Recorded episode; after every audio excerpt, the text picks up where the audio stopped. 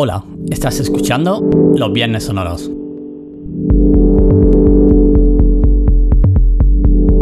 Los Viernes Sonoros es un podcast grabado en directo en el canal de Twitch de Animatech. Ser un podcast en directo, puedes interactuar con nosotros en el chat mediante la página web de Twitch. Puedes encontrarnos en twitch.tv barra animatech. En el canal hacemos música en directo todos los días, de lunes a viernes, utilizando Ableton Live, VCB Rack, Max for Live, un montón de plugins que nos gusta investigar y, como no, algún que otro hardware que siempre es bienvenido. Otro canal interesante de Twitch es el canal de Audio Atalaya, en el que celebramos cada domingo el Festival Ruido Vírico. Junto a Edo Comelles y Jaume Monsan hemos creado este festival a partir de la situación del COVID-19. Ya son más de 100 artistas que han participado en el festival y nada, te invito a que pases todos los domingos a partir de las 4 de la tarde. Recuerda que estamos en el canal de Twitch de Audio Atalaya, twitch.tv barra audiotalaya.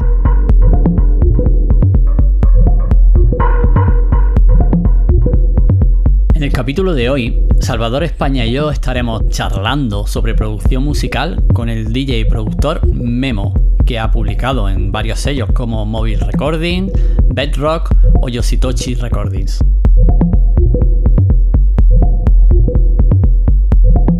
Puedes contactar con nosotros en el canal de Twitch de Animatech, que es arroba Animatech. Bueno, nada, espero que te guste el capítulo. Es una charla muy amena. Nosotros nos conocemos de hace un montón de tiempo y la verdad que notará un poco la confianza que tenemos ya de, de, de tantos años. Así que nada, te dejo con el capítulo. Espero que lo disfrutes y gracias por tu tiempo. Nos vemos el viernes que viene. Chao y gracias por la escucha.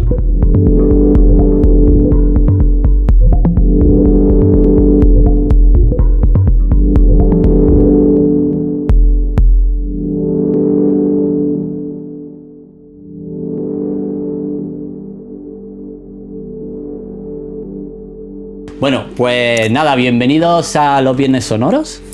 Eh, hoy vamos a estar Salvador, España y señor Aye, que lo tengo aquí debajo.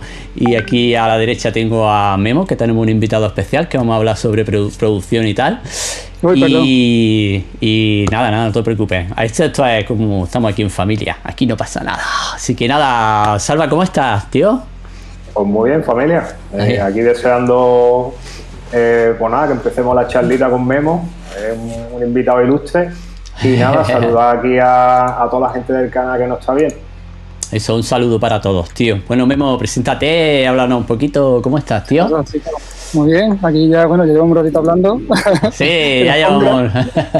muy contento de reencontrarnos después de tanto tiempo. Javi, si, a Javi, si te he visto estos días, hemos estado hablando un poquillo más. Sí. Ahora llevamos ya tiempo, muchos años sin vernos y muy contento de veros, ¿sabes?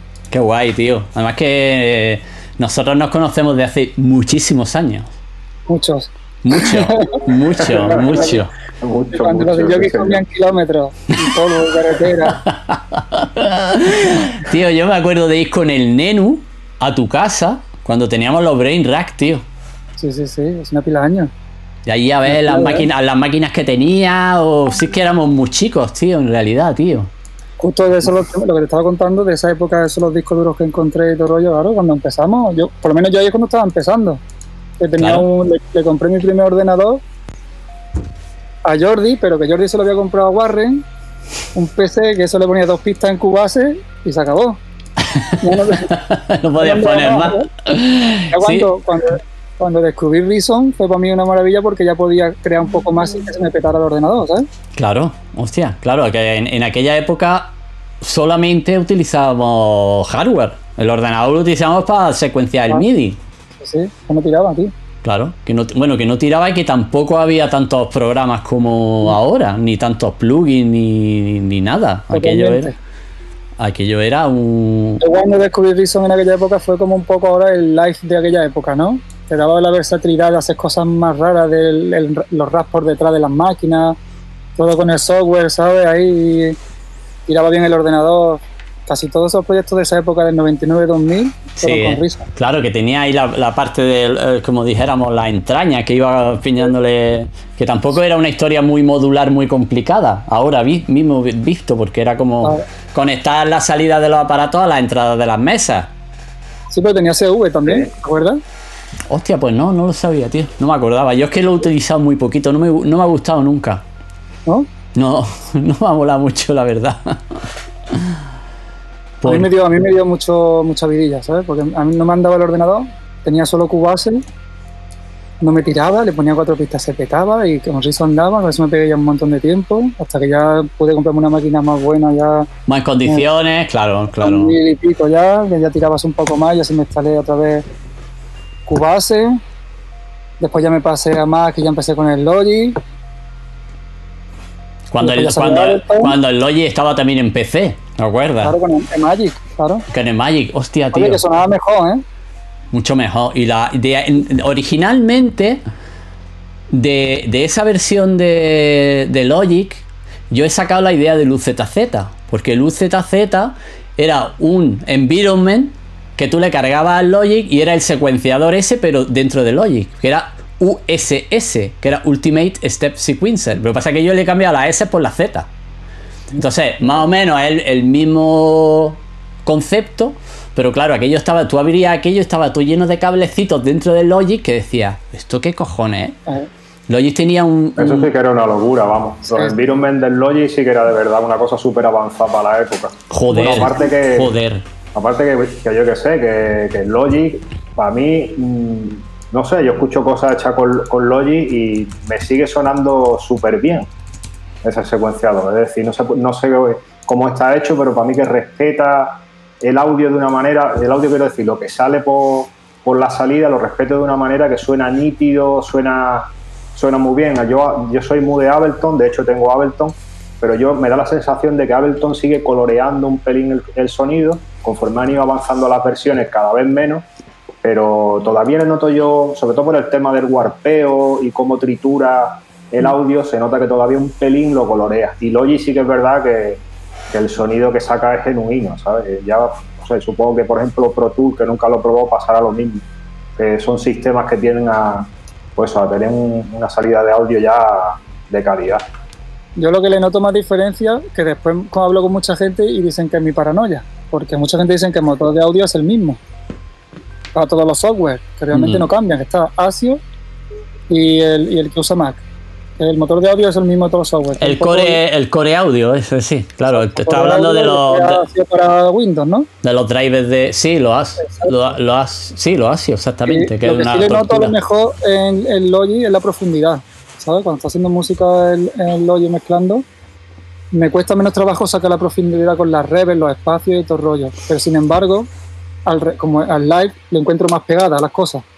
El Logic es, más difícil sacarle esa pegada que saca live y al live es más difícil sacarle la profundidad que tiene el Logic, ¿sabes? Ya, yo Logic lo, lo, lo, escucho más nítido, como más nítido, más, no sé, no sé cómo explicarlo, pero... Puede ser por el warpeo también, porque automáticamente live te lo warpea todo. Si, si te claro. dedicara a quitarle el warp a todo, creo yo que iría Correcto. Claro. Aunque ahora también las versiones... Iría igual. Sí, sí. Claro. Las versiones de, Logic también tienen el Flex, que se llama, ¿no? Que es como una especie de Warp. Lo, tienes que, lo tienes que poner. He visto la actualización del Logic nueva, han copiado un montón de cosas ahí, vamos. Casi todo, ¿no? Casi todo, vamos, no les queda los otra. Light Clip, por ejemplo, claro. Sí. Sí, los Light Clip se los copió también Big Wit y creo que Fruity también lo copió, ¿no? No lo sé, creo que sí, creo que sí. Fruity ya tiene todo también. Pero, y Bitwii es una copia de escala de Ableton, vamos, en realidad. Son los mismos, ingenieros. Claro, lo que pasa es que, claro, ya lo han mejorado y han hecho ahí otro tipo de rollo. Llegaron muchos ingenieros de Ableton eh, hace como cuando empezó Bitwii y montaron ellos su plataforma independiente. ¿Son alemanes también? Mm. Ah. Qué cabrones, tío. bueno, pues otra compañía diferente, ya está. A nosotros nos viene de puta madre. Ya estabas comentándome antes en offline que Bitwit mola mucho. Las, cosas, las cosas que me estabas contando molaban mucho. Sobre todo para el diseño de sonido y para la gente que le gusta un poco más trastear fuera de lo, de lo común de un software de hacer música. Yo. es muy entretenido y tiene muchas opciones, muchísimas opciones. No es muy caro tampoco, no vale 200 pavos, una cosa así, ¿no? Sí. Otro día vi también el streaming, lo, se ha cambiado también. El streaming usaba Cubase antes, el otro día vi un vídeo de streaming usando Big Y es que todo se modula, todo es, una pasada. Tiene las funciones que te dije de poder cambiar, automatizar dentro del mismo acorde, poder automatizar notas de diferentes maneras, que es una rayada, ¿sabes? Eso es de puta madre, tío. Ya, me, he quedado flipado cuando me lo has dicho. Puedes subirle una nota al pic, a otra nota bajarle el cutoff, a otra dentro del mismo acorde, ¿sabes? Una cosa súper loca, ¿sabes? Qué guay. Ahí en el, chicos, en el chat os dejo el enlace de Bitwig por si no lo conocéis. Y ahí lo tenéis a la gente que está en el chat. Bueno, eh, ha entrado Lelo, ha entrado Roberto Guerrero, están saludando y el Espi. Ahí vamos. Espigare está por ahí. ¿Te acuerdas de Espigare? de la tienda de 100%. Hostia. Hostia, claro, claro. Por aquí anda también todas las tardes, aquí en el streaming, tío. Y nada, pues bueno, ya hemos empezado aquí las charlitas, hemos mm, tomado un poquillo de carrerilla. Y bueno, te queríamos hacer unas cuantas preguntillas sobre producción, ¿no? Porque hemos visto que tú ya llevas la carrera ahí enfilado, ¿no? Pero bueno, te vamos a preguntar primero.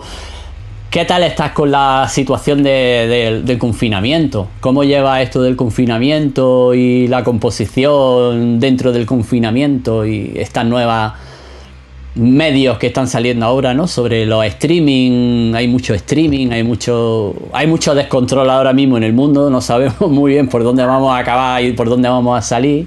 ¿Y cómo lo llevas tú, tío? ¿Cómo lo llevas, Memo? A nivel personal de estar en casa, por ejemplo, lo llevo bien. Estoy muy acostumbrado, soy muy casero, ¿sabes? Aunque me guste mucho viajar y cuando salgo a lo mejor no entro muchos días, pero se me pasan los días muy rápido también meto en el estudio y cuando son las 12 de la noche digo, hostia, ¿ya? A mí, a mí me pasa igual, yo se me pasa el día así, joder, que ya me tengo, ya son las 11, ya, ya se me ha pasado, se me ha pasado el día. Sí, sí, sí, muy fuerte. Sí, sí. Más como... que como todos los días son iguales, se te pasa muy rápido. Claro, ya. Claro. A mí me pasa, me pasa algunas veces que no sé si es, es fin de semana o hay un puente y dices, ¿y qué? La verdad que lo estoy llevando bastante bien, tío. Por suerte tengo patio, ¿sabes? Es una suerte que no tienen muchos amigos míos que se han pegado. Comparto casa, somos tres, ¿sabes? No es lo mismo que estar solo en un apartamento, sin patio. Ah, qué guay. Mm, qué guay. Por otro lado, mm, sinceramente no me han llegado las musas esta cuarentena. He estado friqueando mucho, me puse a formatear el ordenador, me actualicé que estaba en Yosemite, me, me actualicé a Mojave. Ah, muy bien. Uy, te iba a decir, espero que no haya sido a Catalina, porque si no la has cagado muy fuerte. Si lo sé, me quedo hasta en Sierra, tío. Sí, ¿no? Mm. Aunque ya le estoy viendo un poco el rollo y creo que me, que me iba lento por otras cosas, no por, el sistema operativo en sí, ¿sabes? Hombre, se supone que, se supone que lo, aunque, la, aunque hay como un bulo normalizado, ¿no? Que eh, como, ay, no sé cómo decirlo, como una, una cosa por ahí rulando que todo el mundo habla, ¿cómo se dice eso? Que, si actualizas te va peor el ordenador. Exactamente, una, una leyenda urbana, cojones. No, es leyenda, no es leyenda, le pusieron una multa de no sé cuántos millones a Apple el año pasado. ¿Ah, sí? Por eso. Hombre, pero es que es lo que, a, lo que, a lo que yo iba, que se supone que cuando actualizan un, sistema operativo te tiene que ir más rápido. Pero lo que pasa es que si tienes una máquina antigua no te va tan rápido, pero si tienes una máquina nueva sí te va más rápido. Pero han descubierto, por ejemplo, en los teléfonos, la, denuncia se la pusieron por los teléfonos. Supongo que los ordenadores será igual.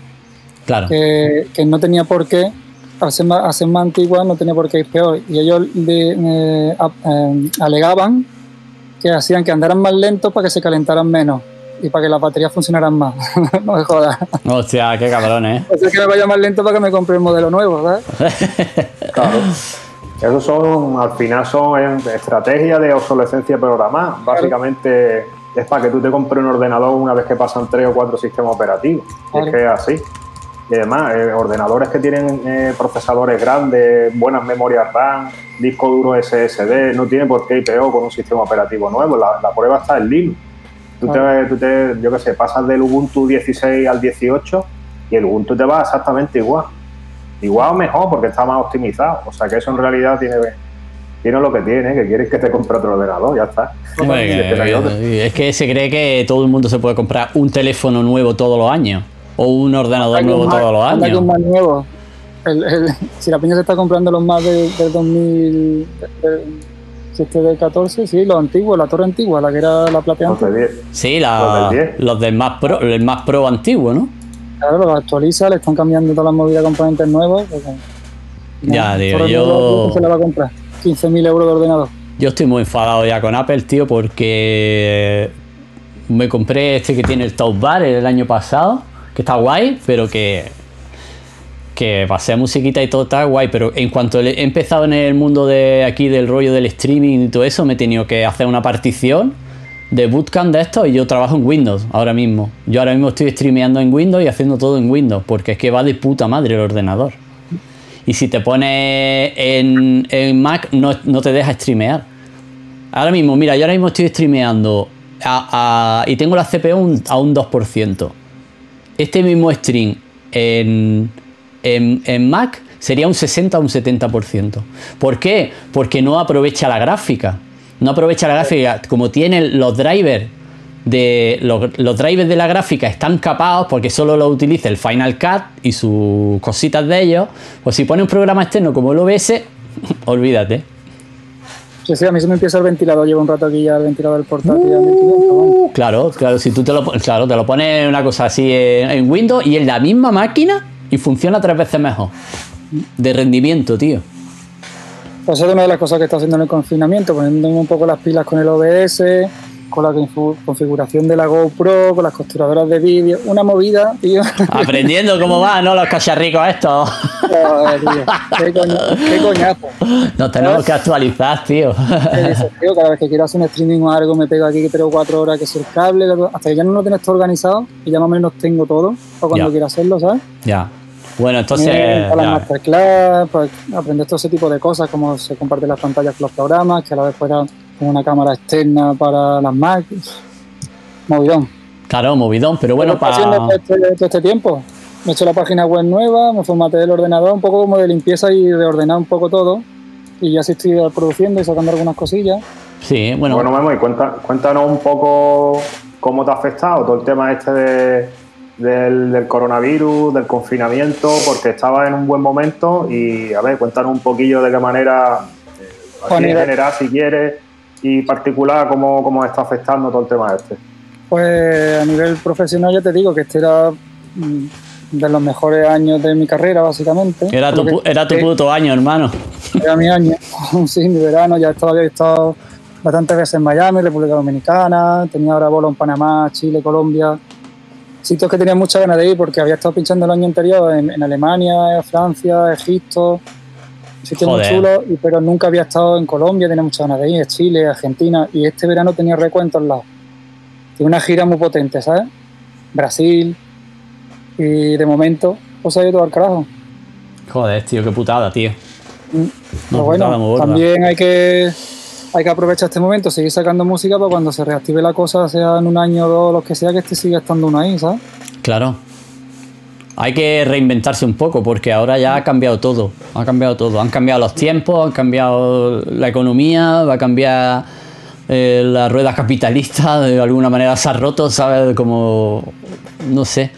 y por allí eh, la cosa está más chunga que aquí, ¿eh? Sudamérica ahora mismo, ya ves. Sudamérica lo tiene más odio que nosotros, tío. Están todavía confinados, ¿no? Súper confinados. y... Tienen recursos y la gente por tema de los hospitales, no es como aquí. Si, aquí le hemos pasado canutas con los respiradores y la movilidad, imagínate ahí. Imagínate allí. Sí, yo vi en, en Panamá una cosa así que estaban la peña, los muertos tirados en la calle, tío, y no venía la ambulancia a recogerla porque es que no hay, ¿sabes? Es como, joder, tío. Contraste, tío, que en sitios así hagan de golpe un evento, se lleven artistas que cuestan un dineral y después por otro lado la peña que está muriendo en las calles, es que no veas, tío, que el mundo está loco, tío.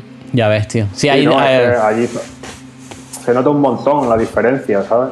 Creo yo que, que en países, por ejemplo, como eso, como Chile, como Brasil, Argentina, pues hay un contraste súper fuerte entre la mayoría de la gente que, tiene poco y el resto que tiene mucho. O sea, que digamos que hay un contraste fuerte. Estuve en el, en el Cairo tocando con Doctor Drew el año pasado en Navidades y es el súper contraste, tío. O sea, no he visto algo más exagerado. O sea, es como eh, la parte más pobre de Marruecos y cruzas dos calles y es la parte más rica de Marbella, Puerto Banú, pero a lo bestia, rollo Arabia Saudita, ¿sabes? Una idea de olla. Dos calles, ¿sabes? Que flipa en colores, ¿no? Hiciste cojones. En colores. O sea, metido ahí en un, en un, sitio súper pobre que las casas sin acabar, miles de carriles, la gente buscándose la vida y en dos calles una movida totalmente diferente que gente que no pasa en el otro lado.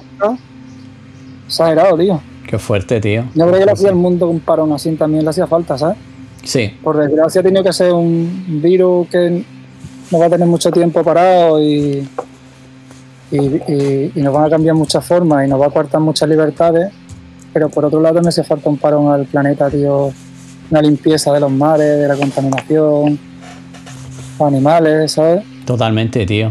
Totalmente. Yo, yo siempre lo decía ya, ya, algo va a pasar algún día, tío. Esto no puede seguir así. Algo, algo va a pasar no, y al final, ¿qué ha pasado? Me refiero que aparte de todo esto que está pasando, lo bueno que yo creo que tenemos que hacer también es anticiparnos, ¿no? Es decir, se está creando un nuevo orden. O sea, eh, tenemos, tenemos que de, de anticiparnos a ese orden que se va a crear e intentar, pues eso, eh, primero pensar de dónde podemos sacar un beneficio y, y, segundo aplicar lo que, lo que sabemos para sacarlo.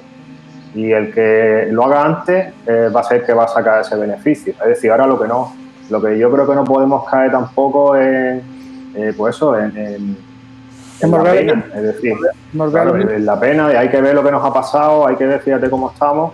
Se trata básicamente de, mira, lo que nos ha pasado, nos ha pasado. Vamos a intentar mirar hacia adelante. Hombre, claro. Como esto va a cambiar, como esto va a cambiar, qué es lo que podemos hacer dentro de, de digamos, de este nuevo tablero de juego, cómo nos podemos mover para sacar un beneficio nosotros de esto. Te voy a cambiar esto. Y yo creo que eso.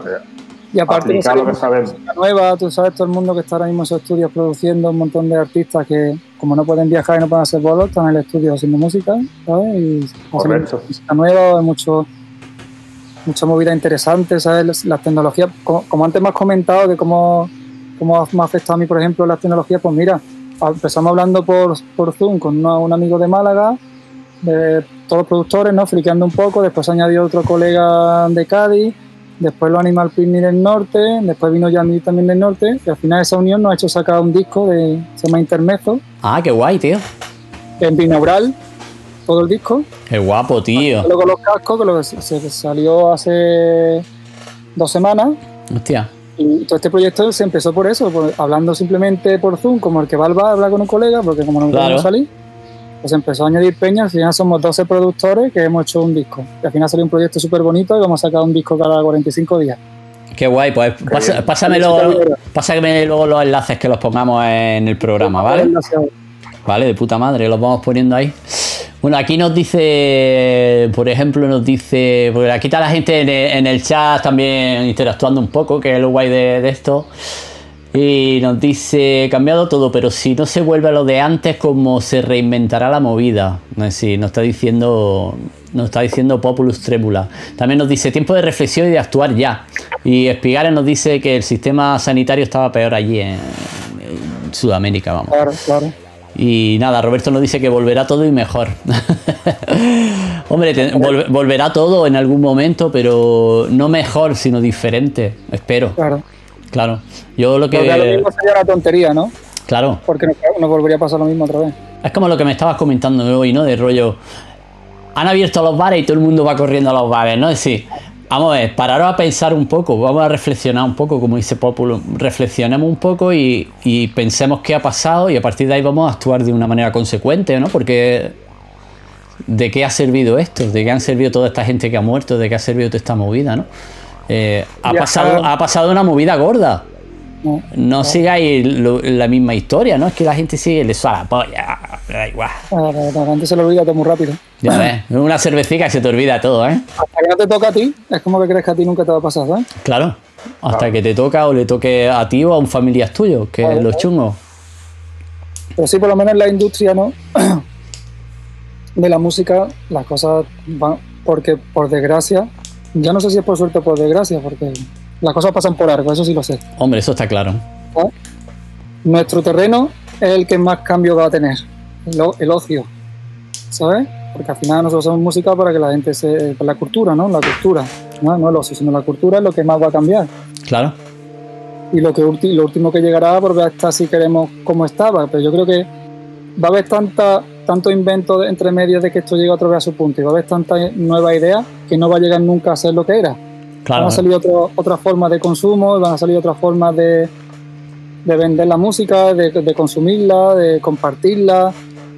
Por mucho que queramos volver a donde estábamos, por el camino van a salir tantas tecnologías y tantas nuevas ideas que bueno, van a llevar por otros caminos. Claro, ya directamente ya. A eso me refiero, es que, sí, o sea, que me refiero que en realidad ya, como nada va a ser igual, y como todo esto que está pasando, como tú dices, nos va a llevar a, que tengamos un montón de herramientas más a lo alto de, la mesa y un montón de alternativas más, pues se trata de ir ya primero viendo de lo que hay, qué es lo que, eh, a qué se le puede sacar partido. Y luego, eh, digamos que, practicándolo, es decir, eh, como dice, el negocio de la música va a cambiar muy probablemente. nosotros la semana pasada estuvimos comentando el tema de Bandcamp, que Bandcamp nos parece una plataforma de lo más honesto que se puede encontrar ahora mismo y serio a la vez, porque en Bandcamp hay artistas de, muchísimo nivel, de todos los géneros.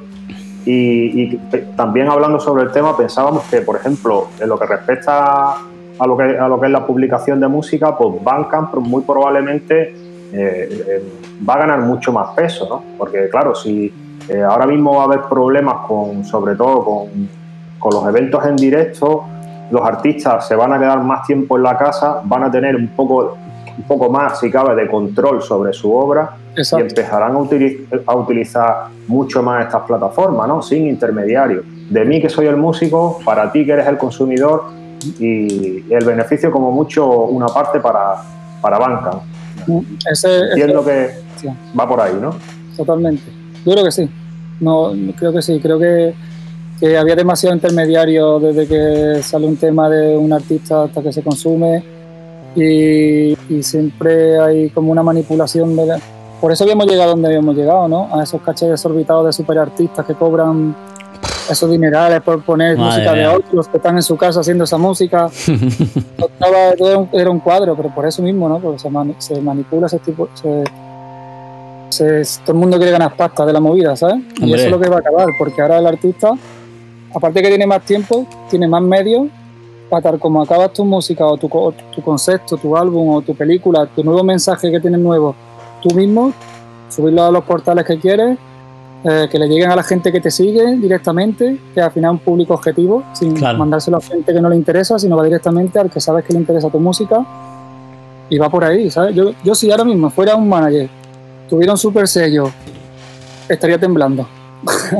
Pero una estoy temblando porque ahora mismo puede coger control de toda su movida y no necesita nada. Claro. Ah, bueno, hace, hace, hace tiempo ya que lo podemos hacer, porque Bankai sí hace mucho tiempo, pero lo que pasa es que no hemos dejado llevar por esto. Bueno, yo no, porque yo nunca he tenido un manager ni he tenido un, una persona que un booking así, nada más que cuando tuvimos el booking de Miga, que sí, lo, pero era un booking de Miga que lo gestionábamos nosotros. En realidad era un booking personal, ¿no? Pero que pero que ahora mismo sí que se puede hacer. Antes se podía hacer también, pero claro, no había habido este cambio tan radical como para tener que tomar cartas en el asunto. Hasta que tú no te has visto en tu puta casa sin tener nada que hacer y, es decir, y, pensando, es que como no espabile yo, como yo no, no haga algo, no va a venir nadie a hacer nada por mí. Entonces, es cuando hay que tomar cartas en el asunto y decir, a ver, ¿qué, qué es lo que sé hacer? Música, pues voy a hacer música. Eh, ¿Qué maneras tengo de distribuirlas? Pues ya hay muchas maneras de distribuirlas. Pero lo guay es que te puedes auto, autogestionar tú mismo, que es la movida. Que también. Aquí hay una pregunta interesante, chicos, de, de Mosaic Magazine si queréis la, os la leo a ver lo que pensáis. La verdad es que tiene chicha, dice, eh, sería muy, muy necesario que se valorase el talento local. Creemos que cuando la gente se, se recupere, no va a haber money para pagar a un artista tan elitista y demandado. Eh, como se han acostumbrado. Como que se han acostumbrado a ver eh, cada fin de semana. España tiene un repertorio tremendamente infinito y poco valorado. ¿Opináis lo mismo? O sea, básicamente mm, la idea es esa, ¿no? Cuando, cuando volvamos a, eh, a recuperar la normalidad, como esto es un problema que va por distintas fases. Vimos que primero llegó a China, de ahí pasó a Italia, luego nosotros, ahora está lo gordo, digamos, en Sudamérica. Eh, no nos va a quedar otra que recuperarnos de, forma, de la misma forma, eh, cada uno a su ritmo. Es decir, que quizás sería interesante también plantear esto desde un punto de vista local y decir, bueno, eh, hasta que no podamos salir a tocar fuera, vamos a fomentar el, producto nacional. ¿Qué pensáis? Claro. claro. Es que se va a tener que hacer así porque realmente ahora mismo es complicado viajar. No, ahora mismo es complicado viajar y. Yo viajar, pues me estoy informando porque yo el 18 tengo un bolo, de, bueno, tenía un bolo en Bélgica, que era de los últimos que no me habían cancelado porque junio todavía se veía lejos cuando empezamos con esto en abril, pero ya ha llegado. Sí, totalmente. yo realmente sí puedo ir allí a tocar, pero tengo que estar 14 días allí. Hostia, claro. Y cuando vuelva 14 días aquí, aquí no me da igual estar 14 días en mi casa encerrado pero pegarme 14 días para un bolo. Allí encerrado en, un hotel, ¿no? No es rentable ya. No, no mola, no mola, no mola. Hay que esperar un poquito más, hay que esperar un poquito más. Claro, tienes que hacer cuarentena, tienes que hacer tus 14 días de cuarentena y luego pues, cuando vuelvas pues no estás con nadie. Pero claro que los cachés de los super DJs que toda la peña acostumbra no se va a poder por, el tema de aforo, porque para pagar esos DJs hace falta mucha gente. Y, y si hacen cosas al aire libre, Necesita un sitio muy, muy, muy grande para meter ese tipo de aforos, ¿sabes? Claro. Para respetar eh, la distancia social, ¿sabes? Yo creo que, vamos, yo, bajo mi, mi punto de humilde de vista, a lo mejor los cachés tienen que bajar un poco. No tienes que ser esos cachés desorbitados de tantos millones de tal por ver a una Paris Hilton o una cosa así, ¿sabes? De rollo que se los va la olla, tío. Es que se os va la olla. Es que eh, en realidad lo que estamos viendo ahora también con el confinamiento es que realmente no necesitamos tanto dinero para vivir. Necesitamos dinero para tener para comer a tomar por culo. Y tener tus maquinitas, a lo mejor que quieras un, un ordenador, no sé qué, pero son cosas, ya, pero todo este matraca que nos venden el, sistema capitalista y venga, venga, venga, tenéis que comprar, comprar, comprar, comprar, comprar, comprar, tío. No es necesario. Es lo que yo me he dado cuenta. Nosotros desde, el, desde el, perdona, Salva, desde el confinamiento hemos ido a comprar dos veces dos veces.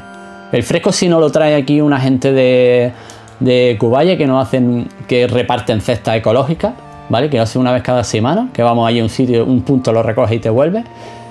Pero ya está, hemos comprado leche para los dos meses, está no sé qué, y no ha pasado nada.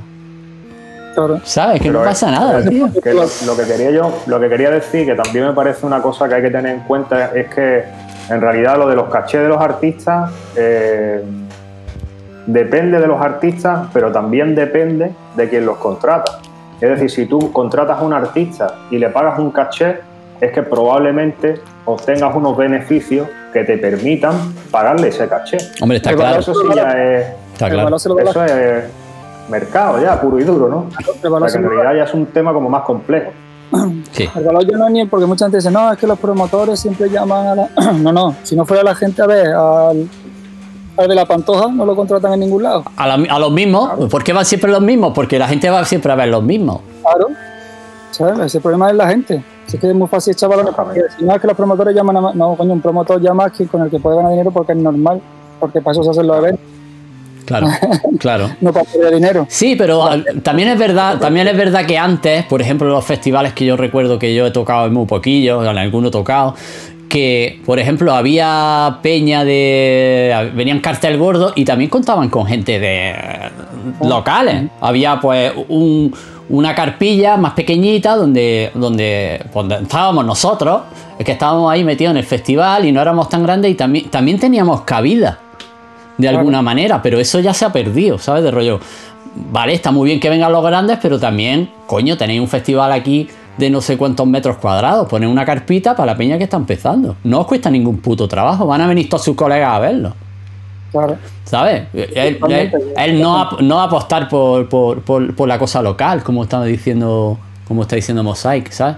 Hay que, tener un poco de balance entre eso, entre ganar dinero y que y, tener un poco de amor propio por la gente. claro, claro, el, problema es cuando solamente quieres ganar dinero y ya no ves, no ves, que, no ves que es un festival de música y tienes que dar cabida a los músicos, no solo a las grandes estrellas, porque que, no que la gente se muere de hambre, los músicos somos unos enmayados, ya lo sabemos, ya lo he dicho, lo dije la otra vez, pero coño, que antes sí que había un punto en el que había una carpita que iban a, en Granada, el espárrago rock, venía los Punk y no hay que, y ahí estábamos nosotros tocando. Ah. ¿Me entiendes o no? Coño, pues siempre ha pasado y ahora eso, eso se ha perdido totalmente. Y si lo pensáis, el que hace un, festival probablemente lo que quiera, perdón, es ganar dinero, ¿no? Como, buen promotor. Hombre, claro, Pero si claro. El tío tuviera, si, tuviera un poco de visión de futuro eh, y tú montas una carpa para que grupos locales, grupos pequeños toquen allí, lo mismo uno de esos grupos que está allí tocando, 10 años después o 5 años después está en un escenario grande y te trae a 5.000 tíos. Claro. O sea, esto de la música es muy relativo y si algo, si algo hemos aprendido es que si tú eres un, promotor, también tienes que sembrar para luego recoger. Y yo creo que una buena manera de sembrar básicamente es esa, es dejando espacio a la gente que está empezando, porque otra cosa no, pero la música muchas veces es muy caprichosa y te encuentras que un grupo pega un, subidón enorme y un día te lo trajiste gratis y al año, y al año siguiente te está metiendo allí pues no sé, un montón de dinero y eso también hay que verlo, vamos, desde el punto de vista ya no te voy a decir musical, sino desde el punto de vista de la pasta y el que invierte también debería pensarlo, ya no solo lo que estamos hablando. Sí, sí, totalmente, y todo eso va a cambiar. Si es que esto estaba ya en un plan de que al final, pero no solo la electrónica, en toda la música al final el que más trabajo tiene es el que más pasta pone en publicidad. Claro. Claro, que eso es otro tema, esto es otro tema totalmente diferente. El, manager antiguamente el que apostado por ti y ponía su tiempo, que su tiempo es dinero. Claro. Para trabajar para ti. Ahora no, ahora la agencia de management te dicen cuánto dinero tienes. Y el artista dice, pues tengo 200.000 para un año. Te hablo de artistas de alto nivel, que yo solo como Clastón y toda esta peña. ¿Sabes cuánta pasta se gastan en publicidad esa gente para mantenerse ahí? A Lenz y todo este tipo de gente, ¿no? ¿Sabes cuánto? Claro, todo se paga. Es que eso lo sabe todo el mundo. en la revista, ¿quién sale en la portada? ¿Quién las paga? Si no, ¿de qué vive la gente de la revista? Claro. Desde que empezaron los 40 principales a hacer las listas, los top, ya empezó el chanchulleo. Está claro. que comprarse los mismos discos uno mismo y quemarlo, pero ya eres el número uno. Da igual quién haya comprado los discos. Ya ves. Pues eso sigue pasando desde los, desde los 90, 80, 90 de la electrónica. Al final, esto es un juego de publicidad y marketing dentro de la escena, hombre, también tienes que tener un poco de, valor y de lo que haga. Hombre, claro. Porque lo que hemos contado estos últimos años ha sido la pasta que te ha gastado en publicidad. Hmm. Cosa que ahora pues volverá a resetearse y ahora se verá el artista de verdad. ¿Que lo veremos online? Bueno, por lo menos lo veo online, pero no ves lo que está haciendo realmente en su estudio o, lo, o su, su, lo que comunica, su discurso, ¿sabes? Claro, eso, es lo, eso es lo que mola ahora, que ahora se ve el que trabaja. El, que ha comprado los temas y nada más que sabe pinchar y se ve el que produce los temas, el que hace sus directos y el que realmente es artista. Porque como ahora no existe donde te van a contratar. Claro. Ahora no va a haber festivales gordos. Bueno, sí.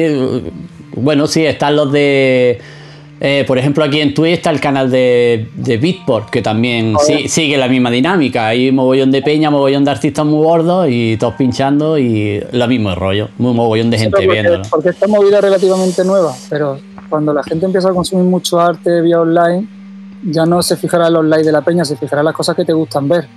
Bueno, eso sería lo ideal.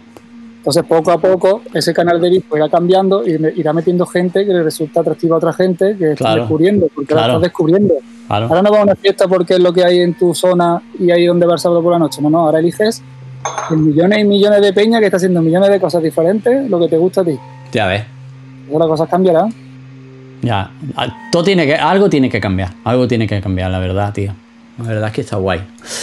No sé si esto ha sido como peor o mejor para nosotros, simplemente va a ser un cambio de paradigma total, ¿sabes? De rollo, ves qué pasa y bueno, yo lo veo ahora mismo negativamente, porque por ejemplo tu situación en que se te han caído tantos bolos y todo el rollo, pues es una putada pero a lo mejor en un futuro pues puede que mejore un poco. Claro, y una putada cuando llevas tantos años y estás en un buen momento, pues claro que te toca la moral y se Hombre, llevas mucho, mucho, mucho, muchos años luchando por, por tu... Además que, que tú lo tenías muy claro desde un principio, desde que eras pequeño, tío. Pues tú cuando... muy bien, Sí, pero bueno, ¿tú, tú cuando empezaste, tú empezaste muy pequeño, ¿no?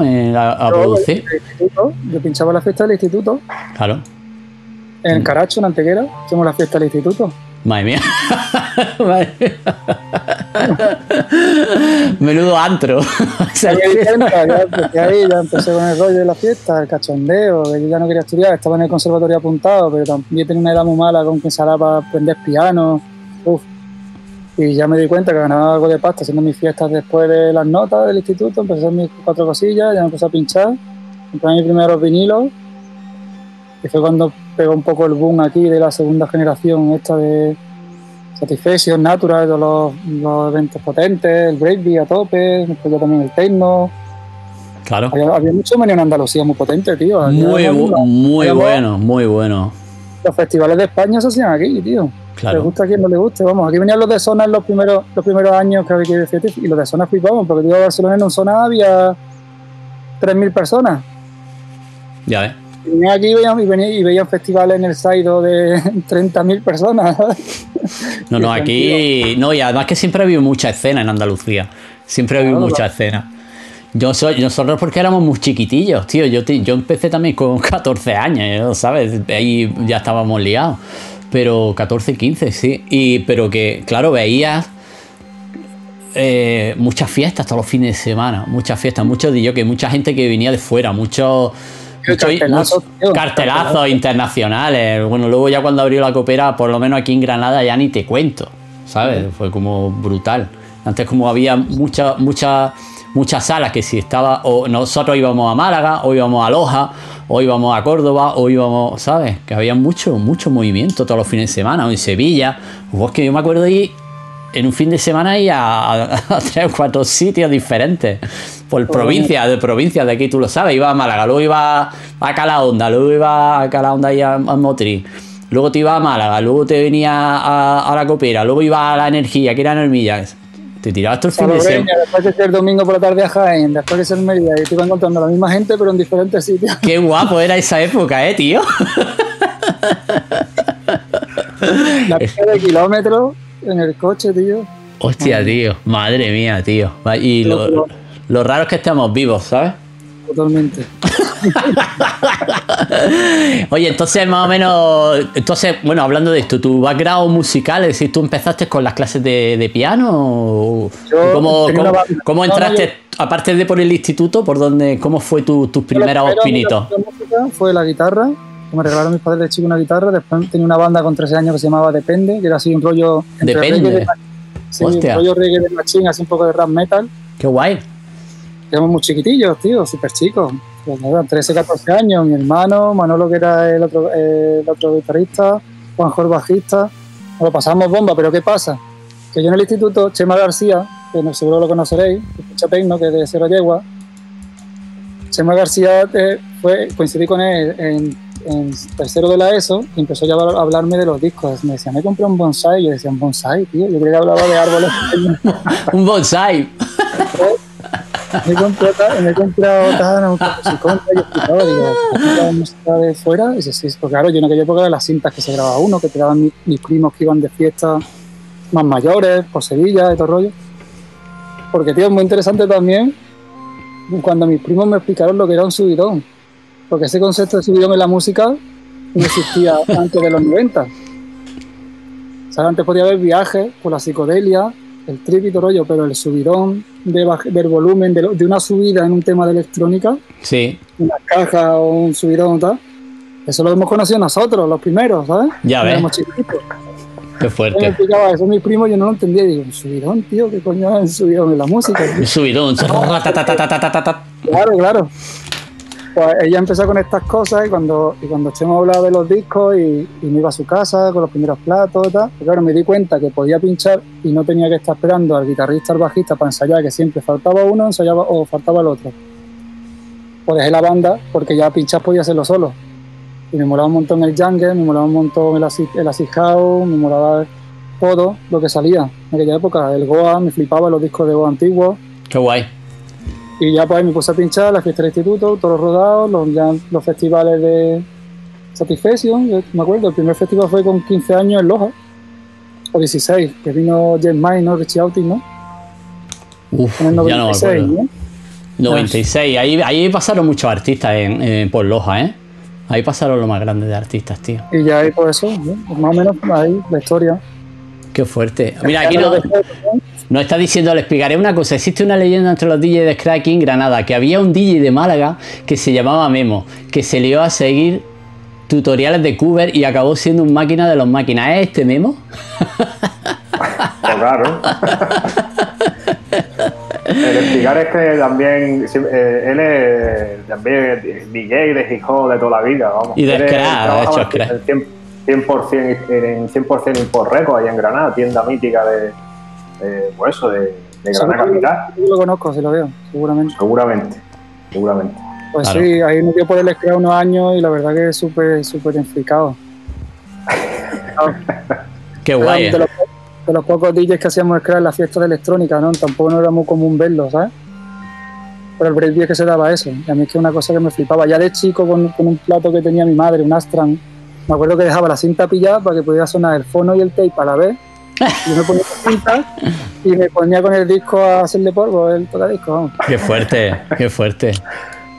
Aquí el, ami- el amigo Espigares hacía scratch con cinta, así poniéndole el dedillo en el cabezal. Tiqui, tiqui, tiqui, tiqui, tiqui, tiqui. ¿Qué pasa? ¿Qué pasa? Que yo después ya descubrí la producción y todas esas horas que yo pasaba en mi casa practicando scratch, ya me las, me las pegaba delante de la pantalla produciendo.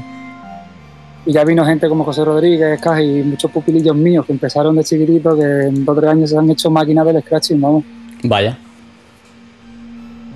Oye, y eh, pues nada, ¿qué os parece si, si vemos eh, un, un vídeo, eh, uno de los que tienes ahí preparado, eh, echamos cinco minutillos de descanso Vale. y, y que la gente ya vea, por ejemplo, a mí el, de, el, el making of de Tai Tai, eh, ese me gustó especialmente, si quiere lo vemos y ya pasamos a hablar de, de- ya nos metemos en harina y nos ponemos a hablar un poquito de, de producción, ¿os parece? Venga, vale. Vamos a ver que lo busque. Perfecto. Chicos, pues vamos a darle caña. Making of de Tai Tai. Vale. Oye, muy guapo el vídeo, el tema brutal, ¿eh? Aquí una pasada, tío. Una Sí, pasada. la, la verdad que ese tema, esa tarde que se grabó el vídeo, salió así, improvisando. O sea, no es que yo tuviera el tema y dijera, voy a grabar un vídeo, no, no. Que estaba en el estudio, tenía un loop hecho y tenía ya lo de el LED de Tai Tai que me había inserido un sample que había cortado, que digo, hostia, ¿cómo suena esto? La vocecita, la vocecita, ¿no? Claro, digo, Fanny, con la cámara y grábame que quiero improvisar aquí algo. Y tío, esa improvisación, tal como la hice así, así se quedó el tema. Después me la he tenido que aprender para hacerla en directo. Hostia, Pues qué eso tiene- fuerte, eso tío. Tiene, eso tiene más valor todavía, ¿no? Porque básicamente ahí lo que te estamos viendo es tocar una pieza, improvisar Exacto. y de ahí sacar un tema. Así Porque al final la, produ- la producción en el estudio muchas veces lo que tiene es el camino inverso. Es, me voy a poner a repetir una cosa hasta que me suene bien. Y eso tiene más, más mérito todavía, ¿no? Joder, ya ves que sí la- tiene mérito. Además, hacerlo de un, de un tirón. Claro, pero es que si no lo haces así al menos sale. Porque muchas veces te quedas en el estudio bloqueado o estás, estás tocando y dices, hostia, cómo mola esto y te pones a grabar y ya no te sale igual. Entonces yo lo que hago cuando tengo- ah, estoy cacharreando un poco y, que me quiero pegar una jam, lo pongo a grabar todo por pista. Todo lo, el Monopoly tiene su pista de audio, el Mu tiene su pista de audio, aparte el MIDI también lo grabo, yo lo he grabado todo. Y Ya. me pongo a tocar, el tiempo que haga falta. En este caso salió así, tío, los siete minutos, ¿sabes? Además, es que como tiene su principio, su desarrollo, su parada, su pa, y eh, entran las voces, no sé qué, se va pu- y punto. Además, como que redondo, redondo, lo que se llama redondo. No sé si- la música te pegó y ya te lo dejo, porque vamos, eso queriendo no lo hago. Claro. Y lo guay es eso que lo ha hecho ahí todo del tirón y luego, pues claro, como lo tenía por pista, pues ya nada más mezclarlo, masterizarlo y ya está. un poquito, por ejemplo, después un sonido que no salió en el tema original, que es el sonido del principio, que es como el arpegio del virus, ese se lo quité porque ya me molestaba, porque ya le puse su caja, le puse su otro elemento, pero Claro, lo que es el bajo, el LED, el- la, la parada que tenía hecho lo de los cores, sí. claro, es que es increíble que en la misma parada, el LED que me pego con el cambio de core, improvisando quedó de puta madre, claro, en ese momento lo visitaba, pero después cuando yo lo escuché con el tiempo, a los años, digo, hostia, tío, esto yo lo quiero hacer, no soy capaz. Claro, y no te- tienes cojones. Lo que veo que en el PUI vas disparando clip de. ¿Y qué, qué es lo que lleva en el push ahí? Claro, lo que tenía es eh, el bombo. Es que si te fijas, eh, aquí en el estudio hay pocos elementos de batería. Después cuando tú usas el tema ya tienes shaker, tienes más cosas porque ya se lo añadí después. Claro, te- luego ya en postproducción ya viene la magia. Claro. La, ya, ya empecé con el, el bombo, la caja y, y las voces del. La- El LED que sale del DT. El bombo, la caja y, y luego aparte las secuencias del bajo y todo el rollo también las llevaría en MIDI, ¿no? El bajo lo llevo MIDI, la secuencia del short de la parada va MIDI y el muslo todo con directo. Que un poco al final es como también hago el directo después. Mi directo básicamente se basa en que llevo disparando MIDI casi todo y lo que bueno, el MUG a veces cuando son secuencias repetitivas iguales no las toco porque si una tontería estás haciendo tres notas todo el rato Hombre, claro. Otras cosas. Las disparo en MIDI y cuando son melodías las toco en directo. Claro. Qué guay. Tío, y, salió redondo, tío. Sí, sí, salió redondo. Además, yo no sé quién era el que decía que la inspiración te pilla trabajando, ¿no? O sea, que ah. probablemente eso lo decía currando y lo decía lo decía de otra manera. Lo decía Picasso, Picasso lo decía. Después me pegué un mes, no, pero por lo menos dos semanas pues claro, yo dejé de estudiar piano de muy chico. Yo no sé leer partitura, porque si ya me acordara hubiera sacado la partitura y lo tal. Por eso me pegué dos semanas intentando memorizar todo para directo, porque tal como salió el Tai Tai, me... Ralph, el, el dueño móvil, me dijo que sí quería tocar en Watergate. Pero claro, me decía que solo podía hacer directo. Digo, tío, si queda un mes, da igual, te tienes que hacer un directo en un mes. Claro, pues me tuve que aprender la melodía del Tai Tai y hacerme siete o ocho temas más. Claro. ¿Sabes? Y tú me de la primera vez que toqué Tai Tai en Watergate, Berlín. tanto tu estudio y ahí tú estás muy tranquilo, pero cuando estás en un caso de club en Alemania, que te suda un poco los dedillos, las teclillas, ¿sabes? Que tienes que secarte los pantalones antes de tocar la melodía. que estás como un puto flan. pues me salió de puta madre, la verdad. Claro, tío, claro. Bien. Pero me costó, me costó aprenderme la melodía, tío. Sí, no, porque fíjate que ahí la tocas del tiro y luego dices, hostia, ¿qué, cojones, qué bien me ha salido, ¿no? Hombre, lo guay también de todo eso es grabarte las notas en MIDI, de una pistita en MIDI activada, armada, y ya te grabas todas las notas, y luego ya todas las cuantizas o lo que sea, y ya. es la que uso últimamente, ¿eh? Claro. Para música, porque si no, es que no acabo los temas, tío. Es que me, me, pongo a hacer una secuencia guapa, me, sí, puedo hacer una secuencia muy guapa, pero a mí estructurar la música llega un momento que me raya, ¿sabes? sí, a mí también. La estoy viendo, no la estoy sintiendo, me gusta más tener los elementos en cada sintetizador, darle al play y ponerme a tocar, porque así voy haciendo las paradas cuando me lo pide realmente el cuerpo. Claro. Estás de pie bailándolo, no es lo mismo que estás sentado colocando, ¿sabes? Claro. Es el rollo, loco, por eso yo en los streaming utilizo mucho la vista de session. Yo estoy todo el yo trabajo todo el rato en vista session, todo el rato. Me, me, monto como yo digo, mi puzzle, mi bombo, mi no sé qué, no sé cuánto, y luego lo toco. Le doy a grabar y toco. Toco mi filtro, toco lo que sea. Pero claro, como te ponga del tirón en la vista de arreglo ya estás perdido. Ya, bueno, está guay también, es otra manera de trabajar, ¿no? Está guay. No vamos a decir que tampoco va a caer una mierda ni nada, pero eh, no te da pie a la improvisación, no te da, no te da pie a, sentir el tema, ¿no? Que es como tú lo dices, ¿no? me tiene que pedir, me tiene que pedir que haya una parada, o me tiene o muchas veces estáis, hostia, pues aquí le metería yo unos chalecillos, venga, pum, los voy a poner, hostia, aquí también como también un poco ahí aunque suene un poco cursi no pero cerrar los ojos y, y, escuchar el tema y si es que me sugiere no que me que no tanto que muchas veces nos perdemos con la técnica con, lo, con, lo que estamos viendo también, ¿no? Con lo que ves, claro. La parada va ahí en mitad porque a ti te suena llanto Radman, que él tiene que ir la parada por ahí. Claro. Y por aquí tiene que ir. Lo mejor no, a lo mejor esa secuencia te pide que no haya ni parada, ¿sabes? O a lo mejor en el tema, o a, lo mejor el tema no necesita una parada. Eso es, O a lo mejor necesita que, o necesita el tema que sea una parada entera, el tema, ¿sabes? Como que no tenga bombo, por ejemplo, ¿no? Es como. Eh, eh, son maneras de crear. Son lo que yo digamos los ¿Qué ha pasado, tío? Escríbeme. Populus Tremulous se ha suscrito. Ole, lo que digo, las fases creativas, ¿no? Como eh, de eso me gustaría también hablar con vosotros, ¿no? De las fases creativas que vosotros tenéis en el momento en el que te vas a poner a, producir, lo que tú me dices. Preparo todo, eh, le doy al play y grabo, ¿no? Pero claro, es como hay que diferenciar mucho lo que yo he aprendido con los años. Eh, gracias por la, por la sub, Chuma. Se nos han suscrito aquí al canal. es decir, la, fase creativa de rollo, voy a empezar a crear algo sin tener en cuenta los demás elementos. Es decir, no voy a tener en cuenta el bombo, no voy a tener en cuenta el chale, voy a poner cualquier bombo porque necesito hacer algo ya, no necesito ahora empezar a, pintar las notas, por ejemplo, con un ZZ o con lo que sea de un bajo, y de buenas primeras tenés que pararte para buscar la caja y ecualizarla a... Eso es igual. Eso es igual. Eso es una tontería ahora mismo. Lo que ahora mismo, si está en el flujo, está en el flow. Tú imagínate que estaba grabando el vídeo del Tai Tai y dices, ay, este bombo está muy alto, ya la has cagado. Ya ha roto totalmente el flujo de trabajo, ya la has cagado. Ya Mm. Es como, no, no, Son no, puede ser. fases. Son diferentes fases. Está la fase de creación, la fase de. Yo lo que sí, sí, pero que yo lo que sí creo que, que ha dicho una cosa muy interesante el Memo es que cuando está, cuando estamos produciendo nos pasa, yo creo, un poco a todos. lo que sí eh, se gana cuando se está tocando la pieza es que nosotros eh, cuando llevamos ya mu- llevamos mucho tiempo escuchando música electrónica y ya hay muchas cosas que tenemos interior, interiorizadas. Entonces cuando tú te Las pones paradas, a tocar las algo, paradas. algo, o sea, esas paradas ya es que te salen solas, esa- esas transiciones, esas, esa subida, como, como la queramos llamar. Entonces todo eso ya lo llevas dentro y a la hora de crear, sí que es verdad que eh, cuando estás haciendo cosas, por ejemplo, con, con live, con cualquier otro secuenciador, eh, sí que es bueno, eh, a mí me pasa igual, crear los temas a partir de grabaciones. Porque eso ya de partida te- le va a dar, no sé cómo decirlo, una historia al tema que es muy difícil conseguirla a base de cortar y pegar. Cortar y pegar, pues, en- como que lo, lo- lo deja todo muy, muy mecanizado, muy cuadrado.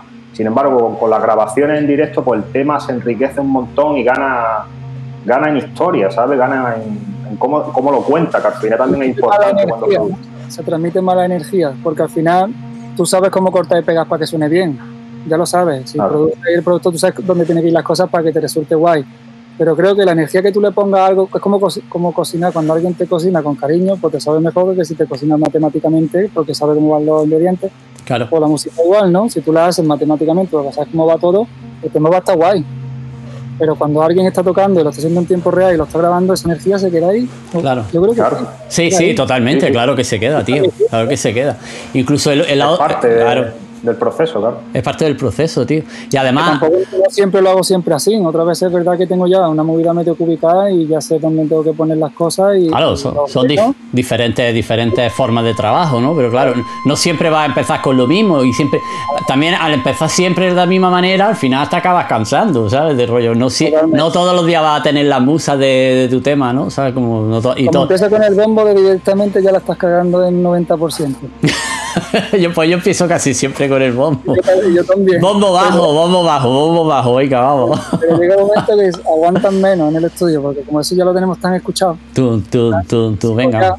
¿sabes? Claro, ¿No te pasa a veces que, por ejemplo, una de las cosas que yo me he dado cuenta también produciendo, que la mitad del, no, el 80% de las cosas que sabes hacer, ya no las haces porque te imaginas cómo las harías, pero no las llegas a hacer. Tú sabes que el tema está de una manera, ¿no? Y sabes que aquí le podría hacer esto y lo otro, pero nunca se lo llegas a hacer, ¿sabes? Sin embargo, cuando estás haciendo música con alguien, simplemente el hecho de, de enseñarle cómo se hace, te ocurre el tema mucho más que si lo haces tú solo en el estudio. me lo dices, me lo cuentas. Si eso es lo que me pasa a mí en los streaming. Ahora, ahora.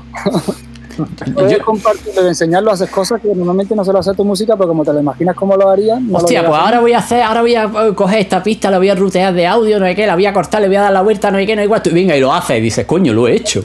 Y, está, Claro, y, en, claro. y en realidad está guapo, ¿sabes? Pero, pero claro, sabes cómo hacerlo, pero no se te ocurre. A lo mejor, yo aquí, eh, aquí en los streaming, todos los días, pues estoy todos los días liado, que es un, un- un puto estrés. No es, no es estrés porque me mola, ¿no? Pero. Eh, claro, está gente mirándote, hay gente ahí mirándote, viendo a ver que haga algo chulo, ¿no? No que ponga un bombo y te ponga Claro, a, pintar no mismo solo. Claro, claro, es como es, es lo mismo que si a mí me recuerda mucho cuando mi colega Escobedo venía a mi casa, estábamos ahí los dos fumando un de estos, no sé qué, no sé cuánto. Venga, vamos esto, vamos a hacer-". Y era como, era otra energía, ¿no? Era otra energía. Estar solo en tu casa, estar en el estudio, está guay, pero o a mí me pasa como voy a empezar a hacer un tema, en plan, ah, voy a empezar a hacer un tema super pro, no sé qué. Nah.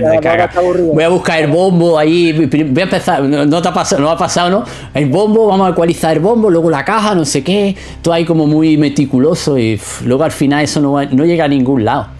En realidad eso no llega a ningún lado. Y directamente en el salón en alguna parte o a tomar por culo en la calle y se me voy para mi casa que tengo una gran... Y, y llega al estudio, te sienta y el 50% de la energía que tenía se va a la mierda ya. Totalmente. Porque, porque el mismo sitio donde te has sentado tanto- tantas veces, todo lo mismo otra vez, ¿sabes? Que ya directamente te empezás a aburrir antes de encender el ordenador. Ya. es que son fases creativas complicadas, ¿eh? Es como... Eh, es complicado, ¿no? Eh, estamos haciendo arte en realidad, estamos haciendo música, estamos haciendo arte, no es una cosa matemática como tú decías antes, ¿no? De rollo... Eh, no es algorítmica, no, es... Me doy cuenta que cuando cojo mucho hacer portátil de viaje me fluye mucho más que en mi casa en el estudio. Claro. O ponerte, claro, o ponerte en tu casa en otro sitio, en la cocina. Totalmente. Pero, pero ¿sabes por qué? Porque yo creo que en lo que dice tiene mucha razón, porque cuando tú llegas a tu casa y te sientas en tu cuarto, hay un, hay un factor que es la rutina. Claro. Si, tú, si tú a la creación le quitas la rutina, por ejemplo, si estás con, tu portátil sentado en un avión o en un, en un hotel, si le quitas la rutina ahí, pues puede que la, la creatividad fluya. fluya. Entonces, la, la rutina también es como es como hay, no sé, un obstáculo, ¿sabes? Para la creación. Eso también influye, ¿no? Y al final, pues muchas veces es lo, que estamos hablando, está otra vez sentado delante del ordenador diciendo, venga, a ver, otra vez tengo un folio en blanco, a ver cómo, lo, cómo me lo monto, ¿sabes? Y eso es como la pelea, ¿no? Que, se tiene con la creación. Totalmente, y aparte también después la fecha de entrega, el sello para, para, para, dónde va la música, el montón de factores que ya también te encuadran en un sitio que, inconscientemente, porque tú puedes hacer lo que te sacar del carajo, musical, pero tú inconscientemente estás pensando en ciertos factores que te limitan también tu arte, ¿sabes? No, pues este tema orientarse yo sé cómo suenan sus cosas. Pues este tema. eso ya es que son, son, muchas reglas, son demasiadas reglas ya para la, creatividad. ¿Sabes? Como la creatividad. Las cosas que se van a acabar con todo lo que está pasando, porque en el momento en el que el artista tenga eh, vía directa con el, con el, con el que consume su música, claro. no tiene tanto ni sello ni tanto tantas cosas que te hacen tener ciertos patrones inconscientes, porque no los quiere hacer, pero inconscientemente lo piensas, ¿sabes? Claro. La música va a ser más original, porque ya te da igual. Tú vas a hacer lo que te salga, el que lo quiera escuchar, que le dé a escucharlo y el que no, que no lo escuche. Ya, es que eso, es lo que pasa. Mira, yo he tenido este año un curso de Ableton ahí en la Junta Andalucía, en escénica, en el rollo, y, tenía ahí un alumno que me decía, es que yo estoy, están, están empezando a hacer música, el chavo muy bueno, tiene mucho flow, va de puta madre. Y, tenía el rollo de, hostia, es que yo no quiero sacar nada todavía porque los sellos van a ver eh, la música que no está fina, no está bien acabada, no está bien ecualizada, no está... Digo, bueno, tío, ¿y qué? Todos tenemos, todos tenemos un proceso de, de tú escuchas mis temas en el año 95 o escuchas mis temas ahora, ¿sabes lo que te digo? Todos tenemos un, viaje que, hacer, tenemos una rutina que hacer. No, no puedes estar en paranoia en solo voy a hacer tecno porque solamente quiero eh, publicar en Drumcode. Eh, si, si, piensas así, pues como que te cierran a ti mismo, te cierra a ti mismo muchas puertas, ¿no? De rollo como eh, también hay mucha tontería, ¿no? Con los estilos, los sellos. yo es que lo veo como demasiada tontería para mí, vamos. Eh, yo soy... más rápido de lo que pensamos. Claro. Porque el hecho de que no haya eventos y no haya bolos va a quitarle mucho valor a sacar en sellos grandes, ¿sabes? No hace falta. Claro, no hace falta, claro. Directamente. Hombre, siempre... Esa, porque realmente pasta va a ganar la misma. un ceraco. al final te interesa más poner que los pocos clics que tenga o lo poco que ganes, te lo ganes tú Claro, tío. Claro. Claro que yo qué sé. Si no hay bolo y de los discos tampoco ve un duro. Claro.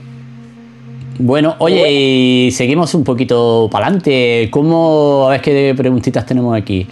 Vamos a, Vamos por el Arsenal. Vamos a ponerse la.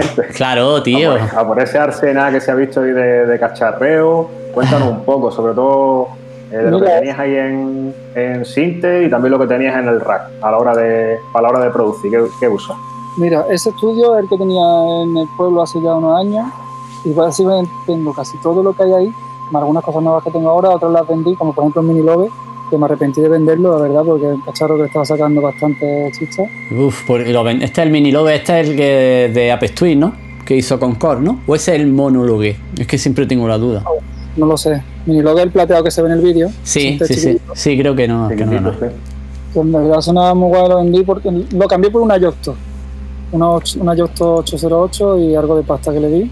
Ajá, coño. Hombre, muy, muy, buen, muy, muy buen bicho. Sí, sí, sí, sonaba increíble. Que de hecho tengo otro vídeo que te iba a pasar antes haciendo una jam, pero bueno, ya tenemos bastante material para. No, pasa nada, si quieres pásamelo. El Monopoly, que es el bajo del tema, por ejemplo, que suena bestial.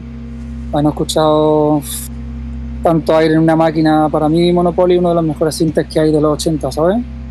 sí, ¿no? Como los bajos tienen un aire y una potencia y después súper super creativo. El arpegiador que vaya por osciladores, que cada nota del arpegio sea un oscilador diferente, o sea, una barbaridad. Ese se lo compraste a Rubén, ¿no? A Rubén se lo compré. ¿Qué pasa? Son sintes antiguos. Ah, ya hace tiempo que no lo reviso, hay tres teclas que no me suenan. un botón que no se enciende. Eso cada te lo tienes que revisar, que, limpiar. Claro, tío. Eso es como mi Júpiter 6, que también ah. se le va la olla muchísimo. Y además... de momento no lo voy a vender. El otro día vi que se había sacado Behringer un clon del Monopoly y ya empecé a rayarme un poco, me dio el estómago. Y a ver al final lo voy a vender ahora tiempo antes de que no bajen duro, pero creo que no va a bajar tampoco mucho de precio el original, ¿no? No, no, los originales no, no bajan de precio por, los clones, eso no te preocupes. Vamos, yo creo que no. Y además máquinas como eso no bajan. No es que no hay muchas tampoco. Y ya te digo yo que los clones no suenan iguales. Son parecidos diferentes, pero igual igual no puede sonar. No puede sonar nunca en la vida. Pues, por ejemplo, los, clones de la 808 y de la 909 de Beringer, bueno, por lo menos los de las 808. Yo la vendí, me la compré y la vendí. La de la Beringer, ¿no? Eh. Me gustaba más la Yocto. Claro, es que la Yocto, la Yocto sí es una réplica original con las piezas, con los circuiterías y todo el rollo. Oye, y la de Benilla está muy bien por lo que cuesta, y suena muy guay. ¿eh? Lo que menos me convencía son los hi-hats. Los hi-hats. Los, los tom, chapó. El clap, chapó. Los hi-hats, ah. mm, me, me para atrás. Ya, porque tú has tenido las originales y sabes lo que hay. Y aparte que yo, yo también el estudio eh, tengo épocas en las que me da por comprar muchos cacharros, otras por las que pienso que no me hacen falta, que con el ordenador al final hago más música, porque por lo que hablamos, ¿no? Porque al final tener muchas máquinas externas te ralentiza el flujo de trabajo, aunque si conecta, no conecta, que si anda, que si no va sincronizado, tengo que grabar. Te das cuenta que después con mucho software, tío, hace unas cosas increíbles, creativas, en el momento. ¿Sabes? Entonces, tengo épocas en las que tengo muchas máquinas, después las vendo, me quedo con algo más minimalista, ¿sabes? Sí, claro. Y la, la pillé y la vendí. Y al final, pues eso, el MUG es algo que tampoco voy a vender nunca porque lo utilizo para directo. No, hombre, eso es canela, eso no se puede vender. Tengo aquí, no sé si lo veis, una Andrómeda. ¡Wow! Coño, es un bicharraco, tío. Madre mía, 16 voces analógicas. y después arriba, el Prope 6, eso el clon de la, de la 303 de Yacht de Ciclón, que va muy guay. Ah, uh, esa es de los mejores que hay. Sí tengo el MS101 de, de Behringer, que sí me gusta mucho, tío, porque me lo compara... Este sí está muy, muy conseguido, tío. El 101, sí, ¿no? El 101, y son 250 pavos, tío, que muy fuerte, ¿sabes? Ahora mismo vuelvo, chicos. ¿Y qué piensa Memo de, por eso, que de lo que está haciendo Behringer, que es democratizar el precio de, los sintes, vamos, para todo lo que hemos vivido, que un sinte te costara, no sé, 100.000 pesetas, ya pasaba a euros, de 600 euros para arriba, ¿qué piensa de, todo lo que están haciendo? Pues yo, por ejemplo, me compré un, un Neutron y estoy súper contento, me costó eso, 300 pavos. Que es lo que costaba en su época. Por eso te digo, es que han, democratizado el tema y ahora cualquiera se puede pillar un, sinte analógico por, por 300 euros, vamos, nuevo. Yo por mí me los pillaba todos, pero también es verdad que, son baratos, pero empieza uno, otro, otro, y cuando te das cuenta ese tío, me estoy gastando una pasta, ¿sabes?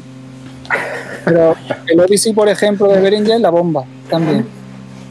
Eh, bueno, ahora van a sacar también el, OB 6, ¿no? También, el Monopoly que lo vi el otro día.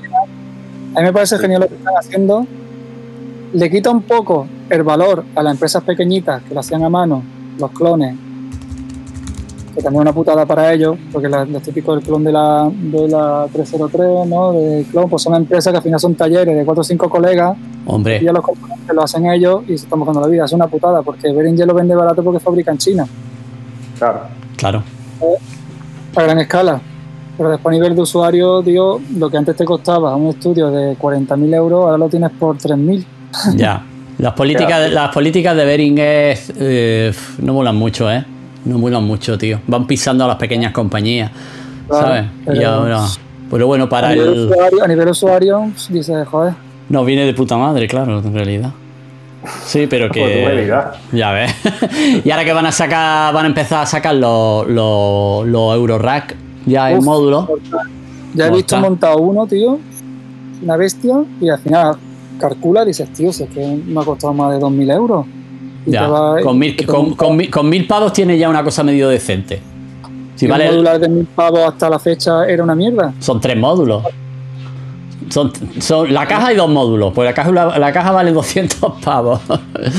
Oye, tenemos un suscriptor nuevo, Not Me Like. Muchísimas gracias por la suscripción, chico. Luis, tío, un beso. Gracias enorme, te quiero, tío. Qué guay. Se nos va suscribiendo la gente aquí al canalito. Y es un placer colaborar. Eh, Pigares dice que si vendes la, el core, el, el Monopoly, te lo compra. Eh, que, lo, llame. Pues mira, ¿sabes qué? Que lo puse el otro día en Sony que me dio el filetazo cuando vi lo de Beringer y te está preguntando un montón de gente y no le estoy contestando. Qué fuerte, tío. Qué putada, ¿no? Pues ya es una putada, pero bueno. Que, lo voy a quitar, que no lo voy a vender, no lo voy a vender. No, no lo vendo. Porque vi el de Beringer digo, uff, lo suelto ahora que cuando esto empiece está, pero después pensé, ah, qué coño, tío. Me lo quedo mientras pueda. Claro. Eso es maquinón, tío, lo que están diciendo aquí. También es verdad que, claro, si está las máquinas antiguas, lo que tienen eso que, que fallan, que fallan, que fallan, que la tecla, que si no sé qué, eso si te compras el nuevo, pues tiene, lo tienes de puta madre. No sé si le habrán puesto USB, lo habrán puesto, no tengo ni idea, pero bueno. Sí, viene con USB ya y tiene y, el MIDI más potente. El MIDI que yo le tengo puesto en Monopoly este es más antiguillo y por ejemplo cuando quieras un arpegio sincronizado no lo puedes hacer del sintetizador, te tienes que ir al clip del live o de donde lo haga y darle el, el, control, al CC MIDI número 19. Cuando sube ahí es cuando se activa el, el de. Tiene ciertas cositas. Ah, amigo, ah, amigo. Pero bueno, que al final es lo mismo, ¿sabes? al final igual. pero, ¿cómo, pero ¿cómo suena, Memo? ¿Cómo suena? Ahí en el, en el vídeo de YouTube tú lo escuchas, tío, y es que da alegría escucharlo. Increíble, tío. Ya ves. Sí, sí, sí, es un El Andrómeda el Andrómeda lo tengo aquí, pero en verdad sí lo tengo vendido. Se lo vendí a Pick hace unos meses. Coño. Se lo cambié por el Pro P6 y algo de pasta. Porque el Andrómeda es un simple que a mí me flipa cómo suena. Me encanta, tío. Tú haces un pasta ahí, son 16 voces analógicas, imagínate, ¿sabes? Buah, pepino. Eso suena increíble. ¿Qué pasa? Que fue de, los primeros cintas en el 2000 que ya le pusieron un chip digital. Primero cinta analógico con chip digital. ¿Qué pasa? Que ahí no está todavía hemos conseguido el rollo informático dentro de cinta. Entonces, es verdad que trastear el menú de la Andrómeda tiene cojones, ¿sabes? Tiene cojones. Sí, sí. No es como ahora que son muy fáciles los cintas y todos los apartados están muy bien explicados, todo va muy fino. El Andrómeda ya pega pistonazos, ahora no está haciendo un sonido y como no te andes muy fino, se te cambia el sonido. Sí, no está muy bien acabado, ¿no? Pues es de los primeros cintes analógicos con componentes digitales, ¿no? Y entonces ahí ya la lía un poco, ¿no? Yo creo que el Andrómeda en algún momento Beringer lo va a clonar. Beringer un día va, va, a clonar a su padre, vamos, es que eso ya es, una, es una, barbaridad, tío. Va, a clonarse así. Va a empezar a clonar los módulos de Beringer, ¿eh? Todo lo que pillan lo clonan, tío. No, pero bueno, está bien, está de puta madre, pero para nosotros como consumidores está guay, pero para las pequeñas compañías los jode. Porque ahora se, imagínate que ahora se pone a, clonar los módulos Eurorack de los Audible Instruments estos y están jodiendo una pequeña compañía, que no te extrañaría. a ver, es que en realidad eso no lo pueden hacer. Si toda la movida esta que ha salido de Behringer, de Behringer en realidad por el tema de las patentes. Lo que están lo que están sacando sobre todo son patentes que ya están que ya son públicas. Porque ellos lo que van a, lo que pueden clonar. Pero, por ejemplo, la peña de Audible Instrument, pues no lo van a poder tocar hasta que pasen 20 años. Ahora que dentro de 20 años los clonan seguro. Claro. Eso que lo sepa. Pero escúchame, pero es que eh, muchas de las cosas no estaban ni patentadas. Pues ya, entonces ya había libre. Porque por eso, sí, porque claro, patentaron muchas cosas, pero en diseño se le olvidó patentar diseño, por eso han sacado los mismos colores en las máquinas, el mismo nombre, ¿sabes? Todo muy parecido. Se llama igual, Monopoly. O, el, MS-101, el diseño exactamente. Tú puedes patentar la tecnología, pero se le olvidaron patentar los diseños también, ¿sabes? Claro. Se lo han hecho exactamente iguales. Mira, aquí, aquí por ejemplo, las letras del profe. Tiene las mismas letras. Mira, aquí de Flow nos dice, audibles son clonables sin problema porque son de código abierto. Ah, amigo, claro, es verdad. Ah, coño. Claro, por eso digo que no es tan fácil patentar, cuesta una pasta y no creo que muchas pequeñas empresas ya han patentado todos los RAM modulares. Claro, ellos lo hacen en código abierto y cada uno lo puede modificar como quiera. Como por ejemplo el, módulo este, el, Alan Turing, la Turing Machine es de código abierto. Tú te puedes descargar todos los circuitajes eh, de internet si sabes hacerlo lo puedes hacer según la licencia que tenga, pero es free, es verdad, es verdad, lo que dice Buba, tío. Sí, claro. Por eso en VCV Rack son eh, totalmente iguales, porque el código está en, internet. Solamente han tenido que adaptar el código a eh, VCV. Pues eso suena igual, suena igual y es igual. Lo que pasa que, claro. Bueno, pues ya veremos a ver cómo, cómo nos clona el canal de Twitch Beringer, Mikey, con el logo. Oye, y de equipo de, aparte de sintetizadores, de tarjeta de sonido y altavoces, como ¿qué, te gastas? Yo tengo una Apollo, una una eh, se supone que es la Fireware, pero le pusieron el módulo Thunderbolt. Ah. Tengo la Apollo de 8 canales. Bien. La tengo vía uh, a esta mesa, a una teleaudio válvula que tiene salida digital. Wow, colega un pepinac tiene válvulas todos los canales. Wow, ahí tienes muy buena mesa, tío. Joder. Sí, sí. Y tengo 16 canales de entrada y salida. Y básicamente eso, el ordenador, un controlador de volumen Draumer y los focal con el subgrave, los focal solo 6. Tenía los SM9, pero eh, el estudio que tenía anterior era más chiquitito y se los, se los cambié a Miguel Bastida por los focal los chicos arreglamos un poco el precio, se quedó en los míos más grandes, que tenía el estudio más grande y yo me quedé esto más chiquitito. Y al final acabé comprando, comprando su grave y me mola bastante, la verdad. Ah, de puta madre. De lo que me cuesta un poco configurar la acústica por el subgrave, que tiene muchos problemas, cuando le pillo el punto, por fin, suena muy bien. Me gusta en el subgrave, la verdad. Claro, tienes que acondicionar la habitación para el subgrave, ¿no? Sí. Yo eso siempre he tenido. Como yo todos los años estoy en una casa, es como una putada, ¿sabes? Siempre están sacando muchos monitores que no hace falta tener habitaciones con acústica. Ahora ya los DSP y los, y como, y, los mismos monitores se, se, curan en frecuencia, los que están sacando nuevos. Sí, tienen una especie de chi ahí que se eh, auto, auto ecualizan. Claro, el Sonarware integrado en el altavoz. Ah, el Sonarware, claro. Los nuevos de los Load de IK Multimedia, tío.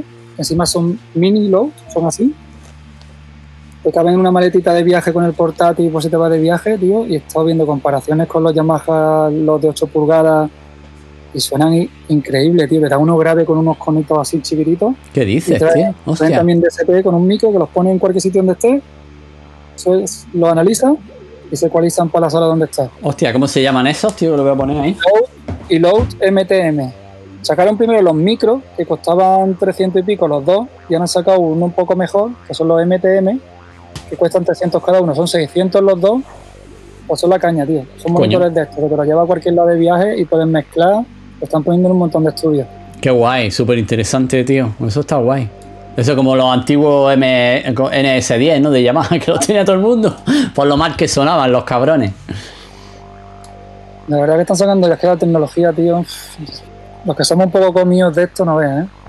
Ya ves, tío. No, y, todos los sintetizadores que salen ahora chiquitillos, como los, los OP1, los PZ, este tipo de movidas, ¿no? Como que, hacen miles de, miles de movidas y, se nos escapa un poco, ¿no? A mí se me escapa en esa, especie de, de sintes, tío. El OP1 me gustaría tener alguno de estos ahí que tiene el blanquito ese, pero vale, vale una pasta, mil pavos para la tableta de chocolate, como yo digo. Lo que estoy reduciendo yo mucho es en dinámica o sea, yo tenía Avalon, por ejemplo, el compresor que tengo aquí audio también, tenía algún previo de Universal Audio, todo eso lo yo vendiendo porque al final me pillé la, una Octo de UAD con todos los plugins de UAD. Ole, colega, qué bien. Lo compramos entre unos cuantos, que es lo que mucha gente no sabe, como cuando mucha gente ve el paquete, hostia, 3.000 euros, se queda, ah, no puedo, pero es que son 6 licencias. Ah, amigo. O sea, este truquito apuntado porque entre seis colegas os compráis un paquete con todos los plugins y se salen a 600 o 700 cada, cada, paquete, claro. Y esto, pero esos van con, van con hardware, ¿no? Los UAD, ¿no? Tenemos la tarjeta UAD o una, una tarjeta DSP también de UAD para meterlo. Claro, la, Apollo, claro, con la Apollo mismo, ¿no? Que la Apollo la, la chiquitita, ¿no? La que tiene la rosca en medio, ¿no? Y si no quieres tarjeta de audio, pues pilla una DSP solo para los plugins que valen 400 euros por ahí. ¿Y merece la pena? ¿Merece la pena o que sí, no? Mira, llega un momento en que es mejor tener un plugin muy muy parecido al hardware que tener un hardware mucho más barato que no tenga nada que ver con el hardware bueno. sí, claro. Sí, sí, te entendí perfectamente, sí. es mejor tener un plugin que, que, sea la imitación de un Marley, que está muy parecido ya al Marley, que tener un, un ecualizador como el Miley de 400 euros que es un mojón. Sí, como un, eh, un clon de Beringas de Marley. Digamos. ¿Sabes lo que te digo? Claro. Porque lo puedes poner más instancias, lo puedes usar más veces, no te limita tanto. Claro. Qué guay. ah, pues mira. por lo analógico, ¿eh? yo noto la diferencia. Yo tengo muchos amigos con los que llevo discutiendo 20 años, productores, como Álvaro Martínez Bron, por ejemplo, que hace un músico increíble y solo usa un iMac, no tiene nada hardware ni nada y suena brutal. Claro. Está patrocinado por Audece, está haciendo sonidos para Core con, con Richard Devine, bueno, el tío un crack, que es de aquí de la línea, vive en Londres. Hostia. Bron. Y llevo discutiendo con él 20 años porque he estado defendiéndome que ya no hace falta las máquinas, que ya la potencia de los ordenadores que esto son igual, y yo sigo defendiendo que yo lo noto. Yo noto noto la energía de lo analógico, tío. Noto. Claro, y la calidez y la redondez, ¿sabes? O sea, el analógico es que yo también lo noto, vamos, como va a ser lo mismo un bajo de un sinte analógico que un bajo de, un sintetizador digital. Es que esa calidez, esa redondez, esa presencia que tiene un bajo analógico, a lo mejor es que él no lo, no lo oye, pero yo sí. los sonidos salen del altavoz un poco más, ¿sabes? Cuando es digital, los, sonidos están en el altavoz, suena todo muy bien, todo está ahí, pero cuando, cuando tiene proceso analógico y lo han, han pasado por, por pulte analógico, por máquinas buenas, como que esa electricidad te saca el sonido un poco más afuera del altavoz, ¿sabes? Ya. No sé. Bueno, solo en realidad, eh, eh, en realidad el, ordenador estábamos convirtiendo 0 a 1 a, sonido. Y los sintes analógicos en realidad son electricidad que van entre sus circuitos y al final salen. esa energía, eso es electricidad, vamos. Alguna diferencia tiene que haber. ¿Sabes? Que el 60-70% de la gente no nota diferencia, pues seguramente. Ya. No, no te diferencia entre la música de una manera y de otra, pero no sé, yo por ejemplo, o hago un tema en el estudio, ah, me he dado cuenta también, me pasa ahora mucho que si meto ya dos sonidos hardware en el tema, ya no puedo poner plugin, porque se nota mucho. Por mucho que los trate y todo, siempre está ahí el hardware sonando en otro. se, Lo come, se, Lo come, todo. En otro plano. O, sea, lo, o al revés, empiezo un tema y empiezo porque también muchas veces solo hago música con plugin. Me apetece por ahí, empiezo a cacharrear cosas nuevas y también me gusta cómo suena y ahí se, queda. Claro. Pero cuando intentas mezclar, se nota la, esa diferencia, ¿sabes? Sí, se nota. Hombre, lo ideal, lo guay eh, puede ser o sería, o, no sé cómo decirlo. Es decir, todos los plugins que tú tengas, por ejemplo, tienes un plugin eh, virtual, lo pasas por la mesa esa de válvula te lo vuelves a, regrabar y se acabó el problema. Y ahí, ahí, ahí le das chicha, ahí le, das, ahí le metes, no sé cuánto tendrá eso ahí de decibelios para ganarle, 15 decibelios para arriba. Con su ecualización, le metes su ecualización, lo pasas por la válvula, le metes 10 decibelios más y lo vuelves a grabar en el Ableton. Y el drive es una de las cosas que más me gustan de este tipo de cosas. Porque ya aparte hoy en día la mezcla de los temas de electrónica se basa en la distorsión puerta de ruido, casi no se tocan ecualizadores ya en la música electrónica. El ecualizador era algo que se usaba en las bandas cuando había que quitar muchos picos de frecuencia grabando. Hmm. De la microfonía había muchos picos, mucho rollo que había que quitar. Pero es verdad que con, ya con los samples que usamos, los plugins que tenemos y, las máquinas como suenan, ¿sabes? Ya son curvas muy grandes de EQ, más o menos para darle el plano donde quieres. Y al final lo que da que los sonidos salgan para afuera, para, para mí, en la distorsión, el drive. La distorsión armónica que le metas ahí con algún lo que sea. Eh. Hombre, yo siempre suelo ecualizar, por ejemplo, las partes de los bombos y los graves, quitarle ciertas frecuencias para que no se pisen, eso sí, ¿no? claro. Eso sí. Eso sí. No te pones a tratar un bombo buscarle los picos al bombo, pues si, no lo has grabado con un micro, ¿qué pico va a haber? Claro, no, no, hombre, eso está claro. Está claro. Porque si te pones a limpiarlo todo mucho, al final es otra cosa que me pasaba. Me dio por ahí una época que tenía que limpiarlo todo tanto que después no te suena nada. se pierde todo. claro, si empiezas a quitar frecuencias de aquí, frecuencias de allí, que. Has quitado los armónicos las cosas, ¿eh? Claro. Claro. claro, hay que filtrar sí, dicen aquí, filtrar sí. Y de VST, que por ejemplo, para el tema de, efectos, eh, aparte de, bueno, ya nos has contado un poco lo que usa, pero aparte, yo qué sé, ¿te gusta ¿Te gusta alguna casa en especial? ¿Nos has contado Ica Multimedia, eh, Wave? Me encanta. ¿Cuál? Audio Damage. Audio Damage, Audio Damage mola mucho. Me gusta mucho todo lo que sacan porque ese punto friki que yo busco en los, en los efectos de UST. Después reverb y delay, cosas más dinámicas, o sea, efectos creativos pero que también se usan para dinámica, pues eso casi todo de UAD. La reverb de Lexicon que trae de UAD. Conoce, conoce los Valhalla, ¿no? Sí, sí, la polla, vamos. Tío, es que hoy en día hay tantas cosas. Sí, sí, es que te vuelves loco, vamos. Loco, tío. Me vuelve loco. Yo ahora que, he formato en, esta, en, el confinamiento y me he instalado todo el arsenal, he dicho, ¿para qué, tío? ¿Para qué vuelvo otra vez a meterme toda esta mierda en el ordenador para volverme loco? Pues es que, tío, es increíble. Después lo de eh, las Glitch Machine me gustan mucho si los conocéis, Green Machine. Green Machine, sí, que son negros, ¿no? Así como muy raros, ¿no? Sí, yo tengo algunos que otros, sí. Busco muchos efectos. sobre todo Efectos, perdón, no te oigo bien. El rollo glitchering, para cosas aleatorias, ¿no? Para lo que me gustó a mí mucho los, los plugins. De instrumentos. de instrumentos uso mucho Spectra Sony, me flipa cómo suena un uh -huh. Trillion suena increíble también. Arturio me dio por usarlo un tiempo y al final le cogí un poco de manía. Sí, a mí me gusta cómo suenan, ¿eh? Suenan bien, pero llega un momento que suena muy parecido todo. Sí, puede ser, sí, puede ser, sí. ¿Sabes? Como que se me queda ahí también, claro. No sé, son diferentes registros, pero por ejemplo, yo descubrí un sinte de Plugin Alliance que se llama Thor, que suena tremendo. No lo conozco. Ese no lo conozco. T-H-O-R-N, Thor, Ajá. Suena increíble. Ah, vale, vale. Me gusta mucho. Bueno, los de Roland me lo uso casi todo. El Juno, la, Sí, la Roland Cloud, estos que han sacado, ¿no? Mm, suena muy bien, tío. Eso está muy guay, tío. Eso está muy guay. Mm. Aquí no te. ¿Y de Native, de, Native usa algo? Pues Contal lo uso mucho. Bruno. Todos los sonidos que trae orgánicos, las librerías que traen de sonido orgánico, la de África, la de Damag, me encanta de percusión, suena muy potente.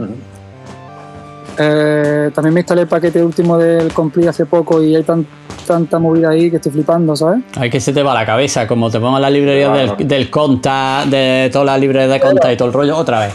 Ya Toda la de Machine también me gustan muchas cosas. Pero Reactor para mí es la mejor de Native Instruments. Con diferencia, claro. Sí. Sí, sí. Y, las marcas de terceros, como por ejemplo los Blink Sony, que están sacando módulos muy guapos para Reactor. Sí. Es cosas aleatorias que vas tocando y en cada nota cambia el sample. A mí me gusta mucho el random, el, glitch y esa movida de los efectos para conseguir que la música esté viva, porque para después para tocar un pad o por melodía ya tengo el hardware, ¿sabes? No, claro, está claro. Me, gustan los efectos para conseguir esas texturas raras y esos glitcheos y esos errores y esas moviditas, ¿sabes? Claro, y darle ahí un poquillo de modulación al sonido, ¿no? De, Estoy usando mucho el secuenciador, el secuenciador de, de, Javi ahora, de Animate. el UZZ. El UZZ que le ha gustado mucho, claro, que está guay. Se lo digo, ah, me gusta mucho que el cambio de programa, ¿sabes? Ah, el programa lo vuelve loco, los sintes, ¿no? El, el, el Program Chain está hecho a tu mala leche. Además que no todos los sintes lo aguantan, ¿eh? Hay, plugin, que lo reconoce y plugin que no, me da cuenta también. Sí, y hay plugins que como se lo ponga se quedan colgados totalmente. Ah. De rollo te peta el ordenador o se queda una nota pillada, un note off, ¿sabes? No hace el note off cuando anda... Con el con el propio me va guay. La, primera vez que lo puse con el museo, vi un poco loco y se me fue todo el carajo un par de veces hasta que siguió haciéndole y por cojones ya se lo traga. Al final ahí, a tope toma. Qué cabrón. Claro que sí, tío. Qué guay. Pues me alegro, me alegro que te guste que le des caña, tío. Aquí hay. Yo, de los plugins que. Mira, aquí de la gente del chat nos dice uno que se llama XO de XLN, no sé si lo conoce. Sí, lo tengo, es verdad. Una caja de ritmo. Muy Pero- guapo.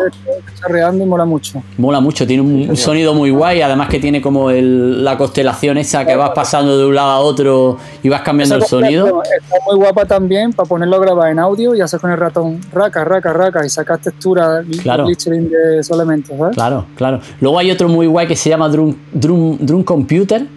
Sí. No de sé si- Sugar.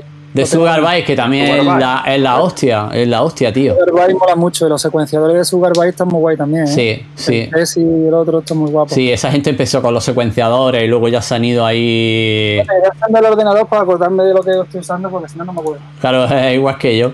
Oye, vamos a poner un temita mientras, ¿no? Venga. Figurilla. Vamos a poner. Venga, vamos a poner- un- vamos a poner. Tema. Hemos puesto esta ahí. Vale, aquí tenemos. Uy, es que este es de una hora. Ay, Es que este lo dejamos aquí. Vamos a dejar el, el lo único, va y memo, ¿vale? Que es de un minutillo. Venga, mientras él busca los plugins. Vamos para allá. A ver. Con Fanny lo, gra- lo grabamos también ahí en el antiguo estudio que tenía en el pueblo. Y todas esas cosas que salen muy rápidas y que, es lo que más mola, que la música salga rápida, que salga fluida y ahí se plasma, ¿sabes? Claro, claro, que salga. las cosas. Que fluya, que fluya, que tenga flow ahí, claro. De puta madre, tío. Bueno, ¿cómo va tema, me reco- cuando estaba haciendo ese tema me venía un soniquete a la cabeza. El.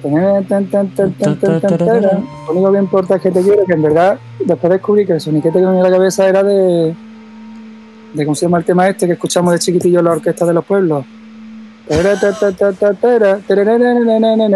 El chumba, el, ¿El, chocolate, ¿El chocolatero? No, no, No, Paquito no, chocolatero he ido yo. es un tema antiguo. Según me dices. Es un tema antiguo de esa época que cuando Sí, estaba sí. me venía ese soniquete y no, nunca sabía de, digo, ¿por qué me suena a mí que esto tiene que ir ahí? Y es que me venía de ahí el recuerdo, ¿sabes?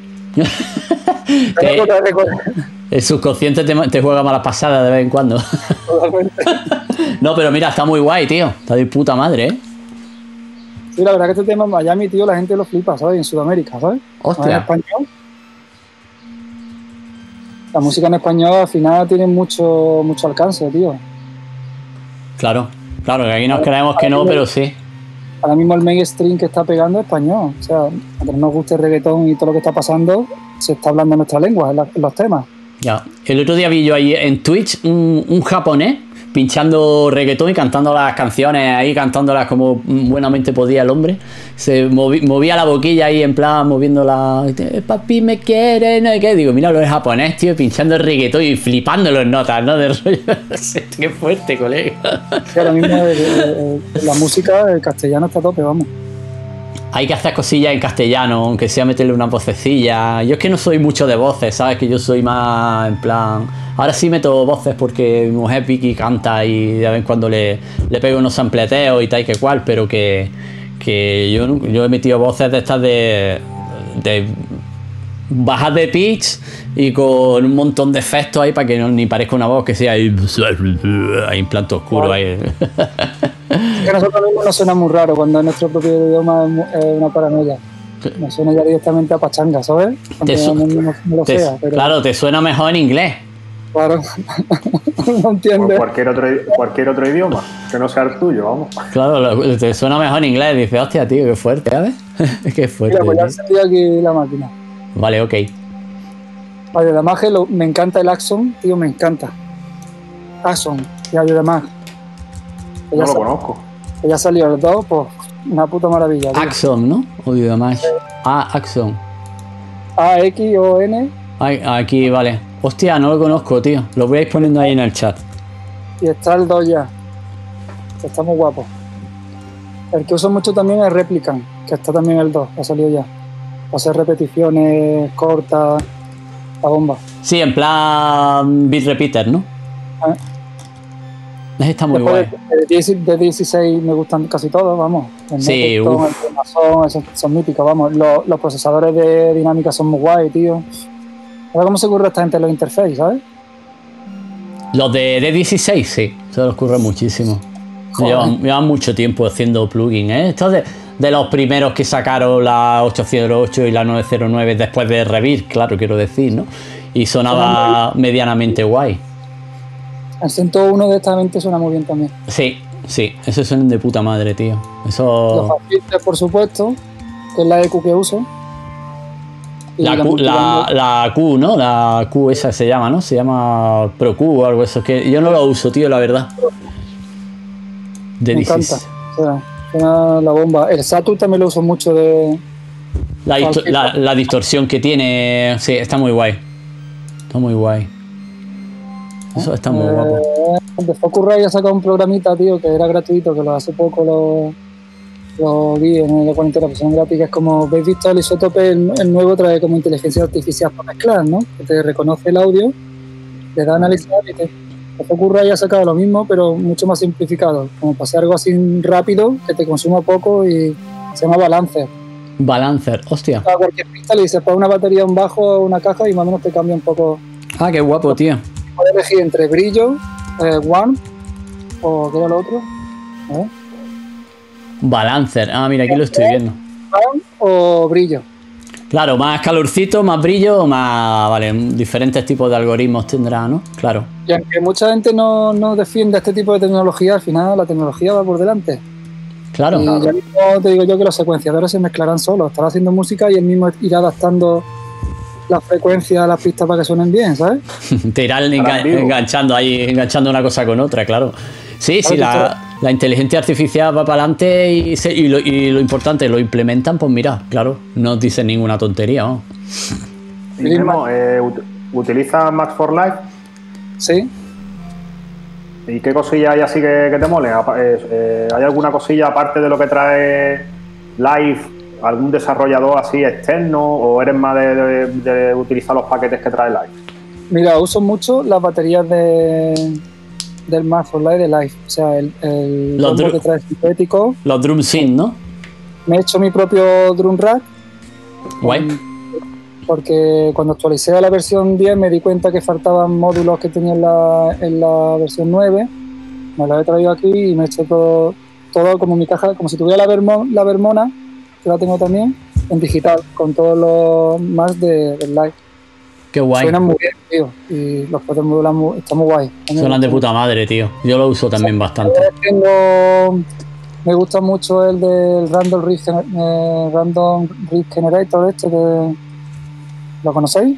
Random Rig Generator, sí. Eso que te hace en rig aleatorios, ¿no? Sí. El Rozer también me mola mucho. El tuyo lo estoy usando mucho ahora. Pues que la verdad no, no, lo, no lo tenía hasta hace una semana. Eh, ¿Qué más tengo por ahí? Ah, el Random Generator este es de. del chaval este de. Está muy guay, ¿eh? me gusta mucho. Ay, ¿cómo se llama, tío? Que tiene también de ritmo, ya hecho de, de acorde y de ritmo. Sí, sí, lo voy a poner aquí a la peña que lo vea. El raso, como el de piano, porque es que como esto lo hice hace poco, lo he perdido, tengo que recuperar. Este que es de piano rasorato, ¿no? Ah, el Suarsonator.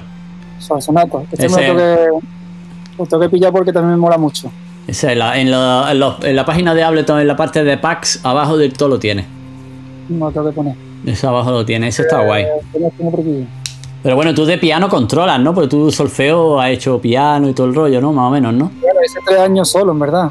Y lo hice como un joven y no me acuerdo las partituras. He seguido tocando, pero lo que te digo, improviso. Claro. Pero bueno, tienes tu manejillo, has tocado bastante, improvisas bastante y guay, está guay. También utilizas los, los, los pick, pick, scaler y todo esto, ¿no? Que también. Claro, porque eso, la gente que no tenemos mucha idea de solfeo, no vea. Me pillé el, el Complete Control de Native Instrument y lo trae integrado directamente, ¿sabes?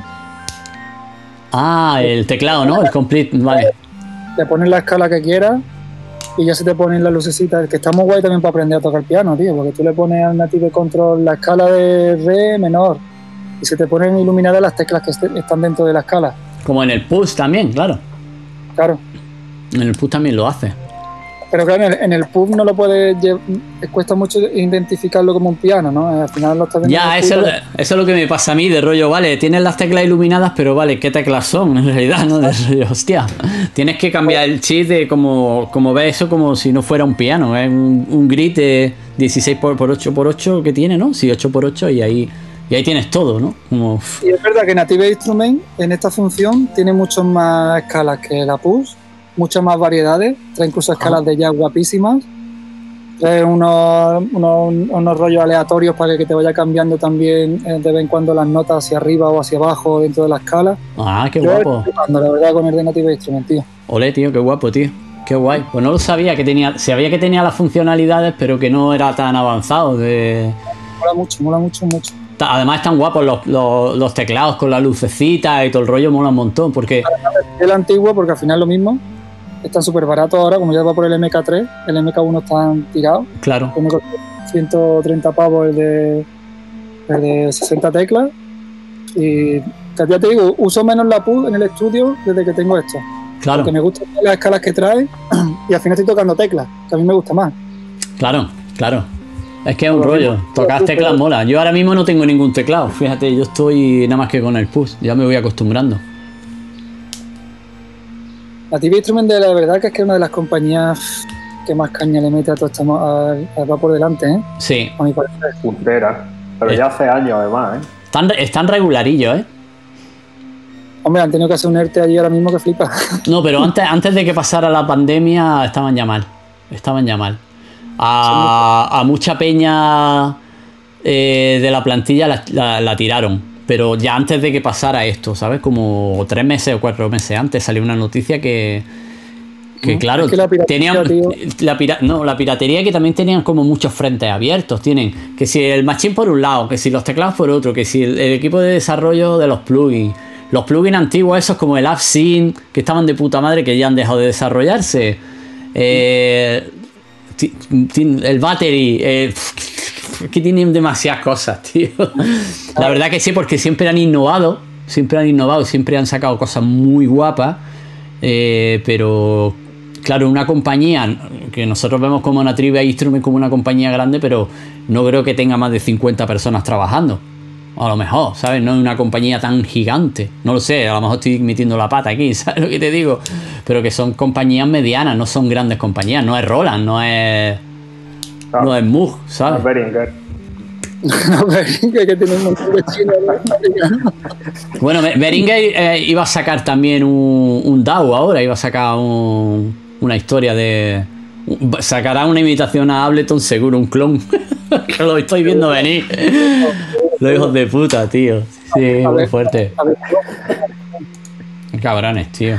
Entonces de software pues utilizan muchos plugins y, lo, y lo, la historia de Ableton que trae, por ejemplo, Wavetable, este que viene en la 10, Operator y estas, estas cosas las utilizas. La uso más cuando estoy con el portátil porque tengo menos cosas de externas.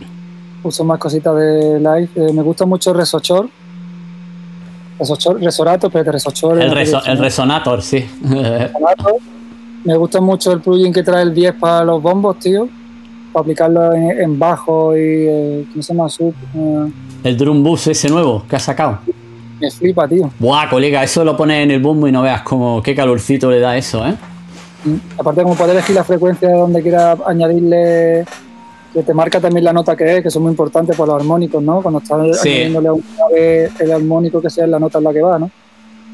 A mí me parece una maravilla, vamos. Sí, esos plugins sí se los han currado ahí, están guay. Y el, me encanta, los autos, el de lo que más me gusta también de Live. Y el drum rap lo uso para baterías me hago mis propios. Cuando pillo una librería que me mola de percusiones o algo, en vez de tener que irme a buscar la batería, lo que hago es que directamente cojo todos los sonidos que más me molen, lo echo en un drum le pongo el nombre y lo tengo como ahí ya, ¿sabes? Muy bien, perfecto, claro, es que eso es lo que hay que hacer, tío. Tengo mucho tiempo escuchando librerías, carpetas, no sé cuánto, entonces tengo mi drum de percusiones, mi drum de caja de no sé qué, mi drum de house, techno, otro más de praise y me voy haciendo mis propios drum. Hay que hacérselo, hay que hacérselo. Te vas haciendo tu librería de usuario, que se llama, se llama User Library, y ahí te vas haciendo tus tu, mierdas, tío. Y lo, yo lo que utilizo, bueno, utilizo, no utilizo tanto y debería utilizar más son los instrument rack. Estos, los instrument rack que ya tienes, puedes poner diferentes capas de instrumentos, puedes meter cuatro teclados dentro de un, de un instrumento. Eso es una puta pasada, tío, ¿sabes? Eso es una puta pasada. Mí me gusta mucho friquear y tener muchas marcas y todo, pero yo digo que si solo tuviéramos los nativos de Live sí, sí. y lo investigáramos bien, a tope, Sí, sí, sí. Sí. Hombre, no puedes comparar un reactor de estos de máquinas aleatorias que pone de del, tillo, del el, conejillo que hacía así, que, que, le da el play y ya, ya tiene el tema, ¿no? Pero que, pero que sí, que suena muy, muy guay, tío. Vamos, yo cada vez lo utilizo más. Y sobre todo, Operator, Analog y Wavetable son una puta maravilla, tío. Son una puta maravilla. Y así lo. Yo, lo que creo. Tira, tira. de que Nada, que, decía que yo lo que creo que lo que tiene el Abertón de verdad, que a mí me mola, y que yo creo que por eso también ha pegado un pepinazo fuerte, son eh, las herramientas creativas, mm. O sea, ha marcado la diferencia. Todas las herramientas creativas, y bueno, ya aparte ya de cuando se metió más for Light, ya eso pegó un pepinazo que no veas. Se pueden hacer un montón de cosas, pues creativas. Porque como tú dices, tú por ejemplo, tú tienes tus sintes y si buscas, pues, yo qué sé, plugin o, o dispositivos de más for Life, pues lo que buscas son esas herramientas que te ayuden en el proceso creativo, para hacer arreglos, eh, para mejorar una base, yo sé, todas esas cosillas, eso sí que de verdad la, le, han, dado mucha potencia al live, ¿sabes? Yo creo que ahí pegó un salto enorme. Sí. Y como puedes tratar también el audio, que también de forma muy creativa, como se trata el audio en live. Hmm. Con, yo creo que con el sample te puede hacer un tema entero, cogiendo un cachito de un lado, te hace un cachito de otro te saca un bombo. Totalmente yo creo que ahí también marcó la diferencia a tope, ¿no? Porque, por ejemplo, última, yo uso muchos años la, eh, Logic y también tengo esa duda con el sonido. Muchas veces que cuando alguien me enseña un proyecto Logic digo, tío, qué bien suena, qué profundidad. Y pienso, qué pereza por verme a Logic, tío. Sí. ¿Sabes? Si yo tardo dos segundos en coger una idea y plasmarla con el, con el live, ¿sabes? Claro, la rapidez y la inmediatez que tiene Ableton no lo tiene ningún otro. Y después para producir hip hop que haga música urbana, que es rollo sampling y movida, no hay nada mejor que el live, vamos. Claro. Como se samplea, lo que puede hacer con los samples y cómo trata el audio, una maravilla. Una maravilla, tío. Y eso sí, claro, y luego los, los, el sampler, el simpler y todo eso, no veas, eso es la hostia, tío. Eso es la hostia. También una de las cosas que mola mucho que dentro del drum rap puedas meter VST en cada pub. ¿Sabes? Cosas que hace años eran inimaginables. Claro, que tú puedes tener un drum rack de, de 64 casillas rellenas y ahí te pones a tocar y tienes el tema, no necesitas, tienes todos los elementos, tienes sintes, tienes samples, tienes efectos, tienes todo, tío. Puedes fliparlo, tío. Yo también tengo mi plantilla hecha, sobre todo tengo la, plantilla por un lado me viene guay, por otro un poco rollo porque me tarda mucho en cargar los proyectos después, ¿sabes? Como tiene tantas cosas ya cargar la plantilla, cada vez que quiero abrir un me tarda mucho. Pues la tengo sobre todo por los external instruments, por los aparatos del estudio. Claro, eso sí, claro. He hecho que lo que he hecho ahora es reducir la plantilla, me he hecho todos los instrumentos externos en, en Instrument y los tengo en mi carpeta y ahora lo que hago es ir a mi librería de Raw Instrument externos también. Claro. Que tener estos rato y puestos y cuando quiero ah. abrir alguno, por ejemplo, en el Monopoly, lo saco como un plugin y ya viene el Monopoly con su canal de audio para grabar. Claro, te grabas la pista completa, la arrastras y ya está, ya la tienes, ¿no? Yo lo que tenía hecho también con todo eso era con todos los. Cuando tenía la TR8, que ya no la tengo, que la vendí. Eh, una pista de MIDI con el MIDI para mandarle la nota y luego las de audio por, con todas sus entradas. Todo eso hecho en un grupo y ese grupo lo arrastra al User Library cuando quiera este TR8 con todo su contenido de entrada de audio y todo el rollo. Lo pasa y ahí lo tienes súper comodico, tío. y sabe con pesos que tienes, se los dejas puestos y sabe ya todo su Todo, claro. Esa flexibilidad no la tienes, por ejemplo, en Logic de poder hacer el que sea el, programa modular, porque son módulos que coges, son módulos que arrastras, tío. Eso está de puta madre. Y aparte que, ya te digo, hay un montón de gente que... Bueno, más, que lo sabéis vosotros, los programas de hace 20 años, tío. ya ves. ¿Sabes lo que se le ha abierto, el mundo que se le ha abierto a la gente joven? Lo que ahora nosotros nos costado aprender en 10 años, ahora lo aprenden en 6 meses. Viendo un vídeo de YouTube. ahí, ahí, son programas fáciles y, rápidos y los interfaces súper currados, tío. Si estás viendo el interface de plugin que, que... Y con su documentación en español, sus manuales en español, su ayuda en español, la, vista ayuda esta que cuando no sabe lo que es algo le pincha y dice, ah, vale, esto es un compresor que hace... Este... Coño, es que eso es una puta brutalidad, tío. Es una pasada, tío. Yo me acuerdo que tenía una carpeta de anilla, la típica carpeta de anilla con fotocopia. Me hice una plantilla a boli de la mesa ¿sabes? Para cada tema, coger Y antes de empezar, antes de empezar con el tema, me, pues me ponía en la mesa de cómo lo había dejado el día anterior. Entonces era mi carpetilla de anilla con eso, con mi fotocopia nada más que para la mesa. Imagínate lo mismo para los sintes analógicos, eso era una locura. Madre mía. y eso es que se lo cuenta y dice, ¿qué me estás contando? mismo porque no tienen para grabar presas. Claro, claro. claro. El, el, neutrón es lo mismo. Lo que pasa que ahora, por ejemplo, la diferencia es que la, un chaval se ha creado una página en internet donde tú, es un banco de, de, patches. Entonces tú llegas, te das de alta y tú tu patch lo guardas ahí, ¿sabes? Eh, directamente, pues este cable aquí, este cable allí, los potenciómetros así asados y te lo grabas en un patch, lo compartes con los demás y aparte ya ahí tienes tu librería. Entonces yo cada vez que quiero volver un sonido digo, coño, ¿este sonido cómo era? Pues me meto en internet, pum, le doy al patch y ahí lo tengo. Esa página porque ya lo pensé, digo, me tengo que hacer una aplicación que sea solo para mí, para guardarme los patches de las máquinas, ¿sabes? Que no sea pues solo la foto así hecha ni nada, sino una aplicación donde te pueda pasarte los valores. ¿Cómo se llama la página? ¿Patches qué? Lo, voy a pasar para que, para que le eche un vistazo, porque ahí, sobre todo, yo lo utilizo para Neutron, pero también hay Model D y hay, hay más cosas. Se llama Patch Library. Patch Library. Ah, de Model 32, vale, para cosas que no tienen. Ay, rack. Beta, vale, está guay, tío.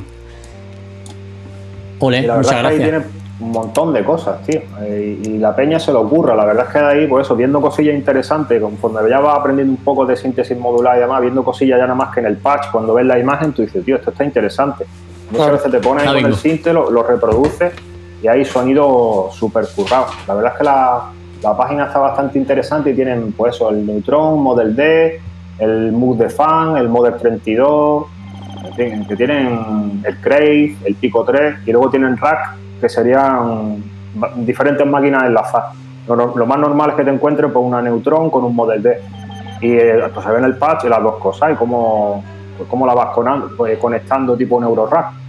Y la verdad es que está bastante interesante. Y eso ya, más que, aparte de todos los sonidos que se cuelgan ahí, te sirve como, como tu banco de patches. Porque es que ya te digo, tú imagínate que estás trasteando con el bicho y de repente dices, tío, esto, esto suena.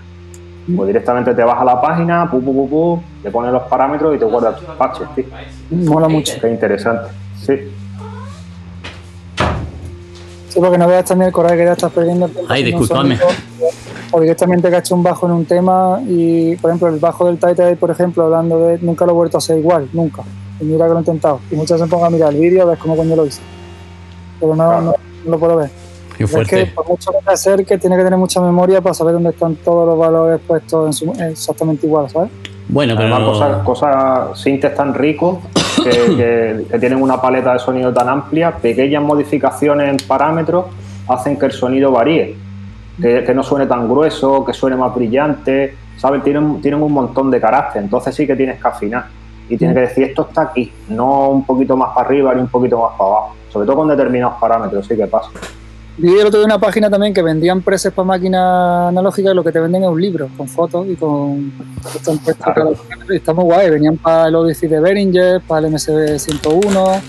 Claro, como Behringer está sacando las cosas sin guardar presets, pues están saliendo este tipo de alternativas paralelas, ¿sabes? Claro. Claro, salen las cosas como son originalmente, tío. Como eran, claro. Tira para allá, Bruno. ¿Qué Bruno? Qué guay, pues. ¡Eh! ¡Estate quieto ahí ya, hombre! Joder, el gato, colega, que es que me, me, me, empieza con los USB y me, saca la tarjeta de sonido y ya se te va el, streaming a la mierda. O me, o me quita. sí, me quita, me quita el Ethernet y me lo revienta. Estate ahí quieto, hombre. mucho también, que quiero comentar algunas cosas por si no conocéis, de Output, conocéis la empresa Output, ¿no? Sí, son muy buenos, tío. El Movement y el Portal.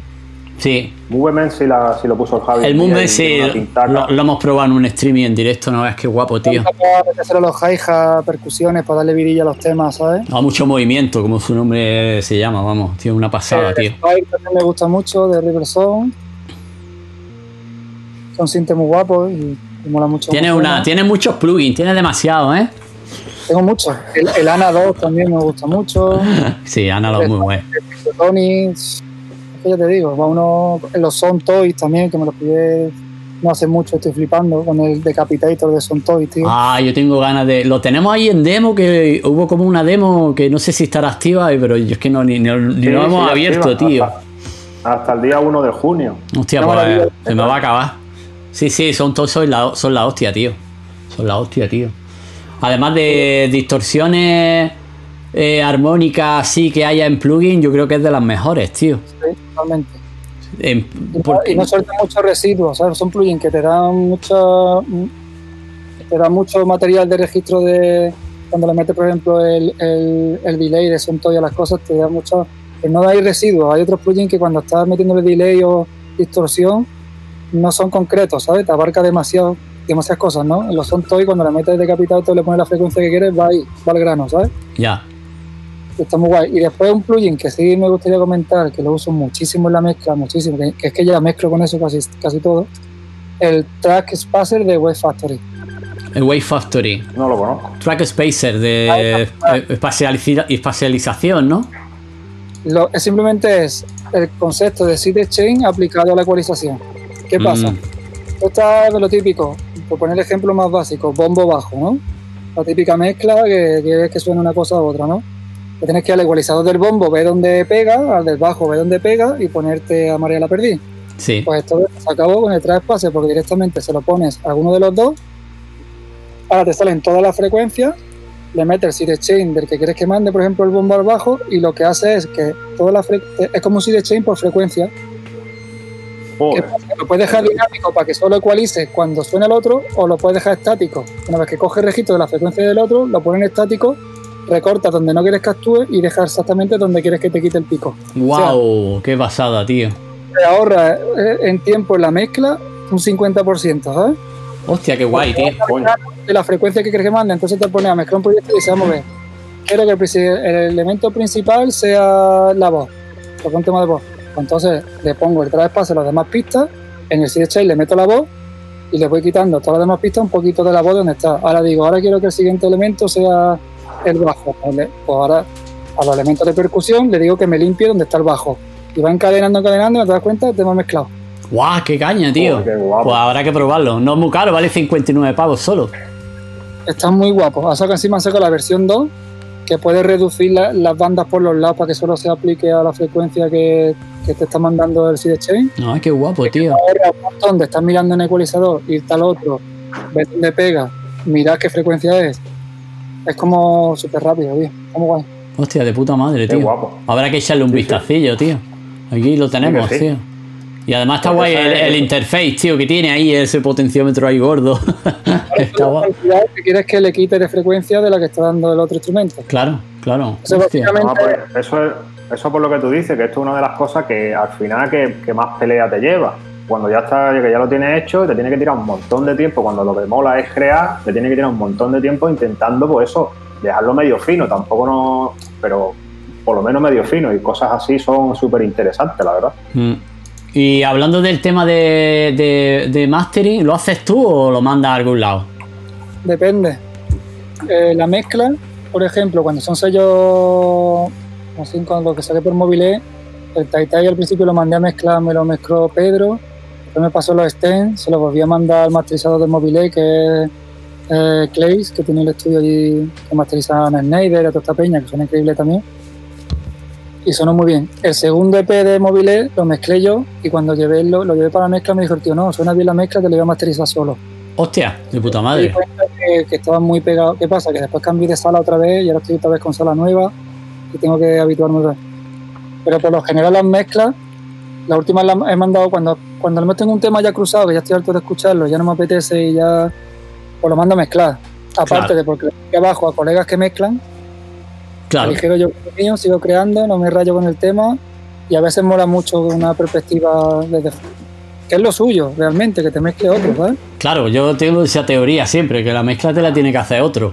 Bueno, pues, pues, la mezcla sí, la mezcla la, más o menos, pero luego hay punto, porque si después no eres abierto de mente y te mandan una mezcla como al otro le gusta, pero a ti ya la tienes escuchada de una manera y no te cuadra, empiezas a pensar, ¿para qué lo he mandado? Uh, ¿para qué lo he mandado? A mí esto ya ahora no me gusta, que en realidad a lo mejor, a lo mejor está la mezcla de puta madre, pero tú como tienes ese, ese preconcepto de la, de la canción ya con ese tipo de grave y ese, pues a lo mejor el tío te toca los graves o te toca los medios y dice, hostia, me la, me la ha liado.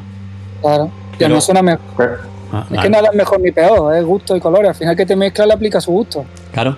Claro, pero que, pero que digo yo que, o sea, el, mastering sí es una cosa que ahí no te van a tocar nada, ¿sabes lo que te digo? Pero la, mezcla también lleva una cosilla y rollo más creativo, ¿no? Entonces, si te mezcla alguien, por lo menos que te mezcle alguien de confianza, ¿no? Esa es la clave, ¿no?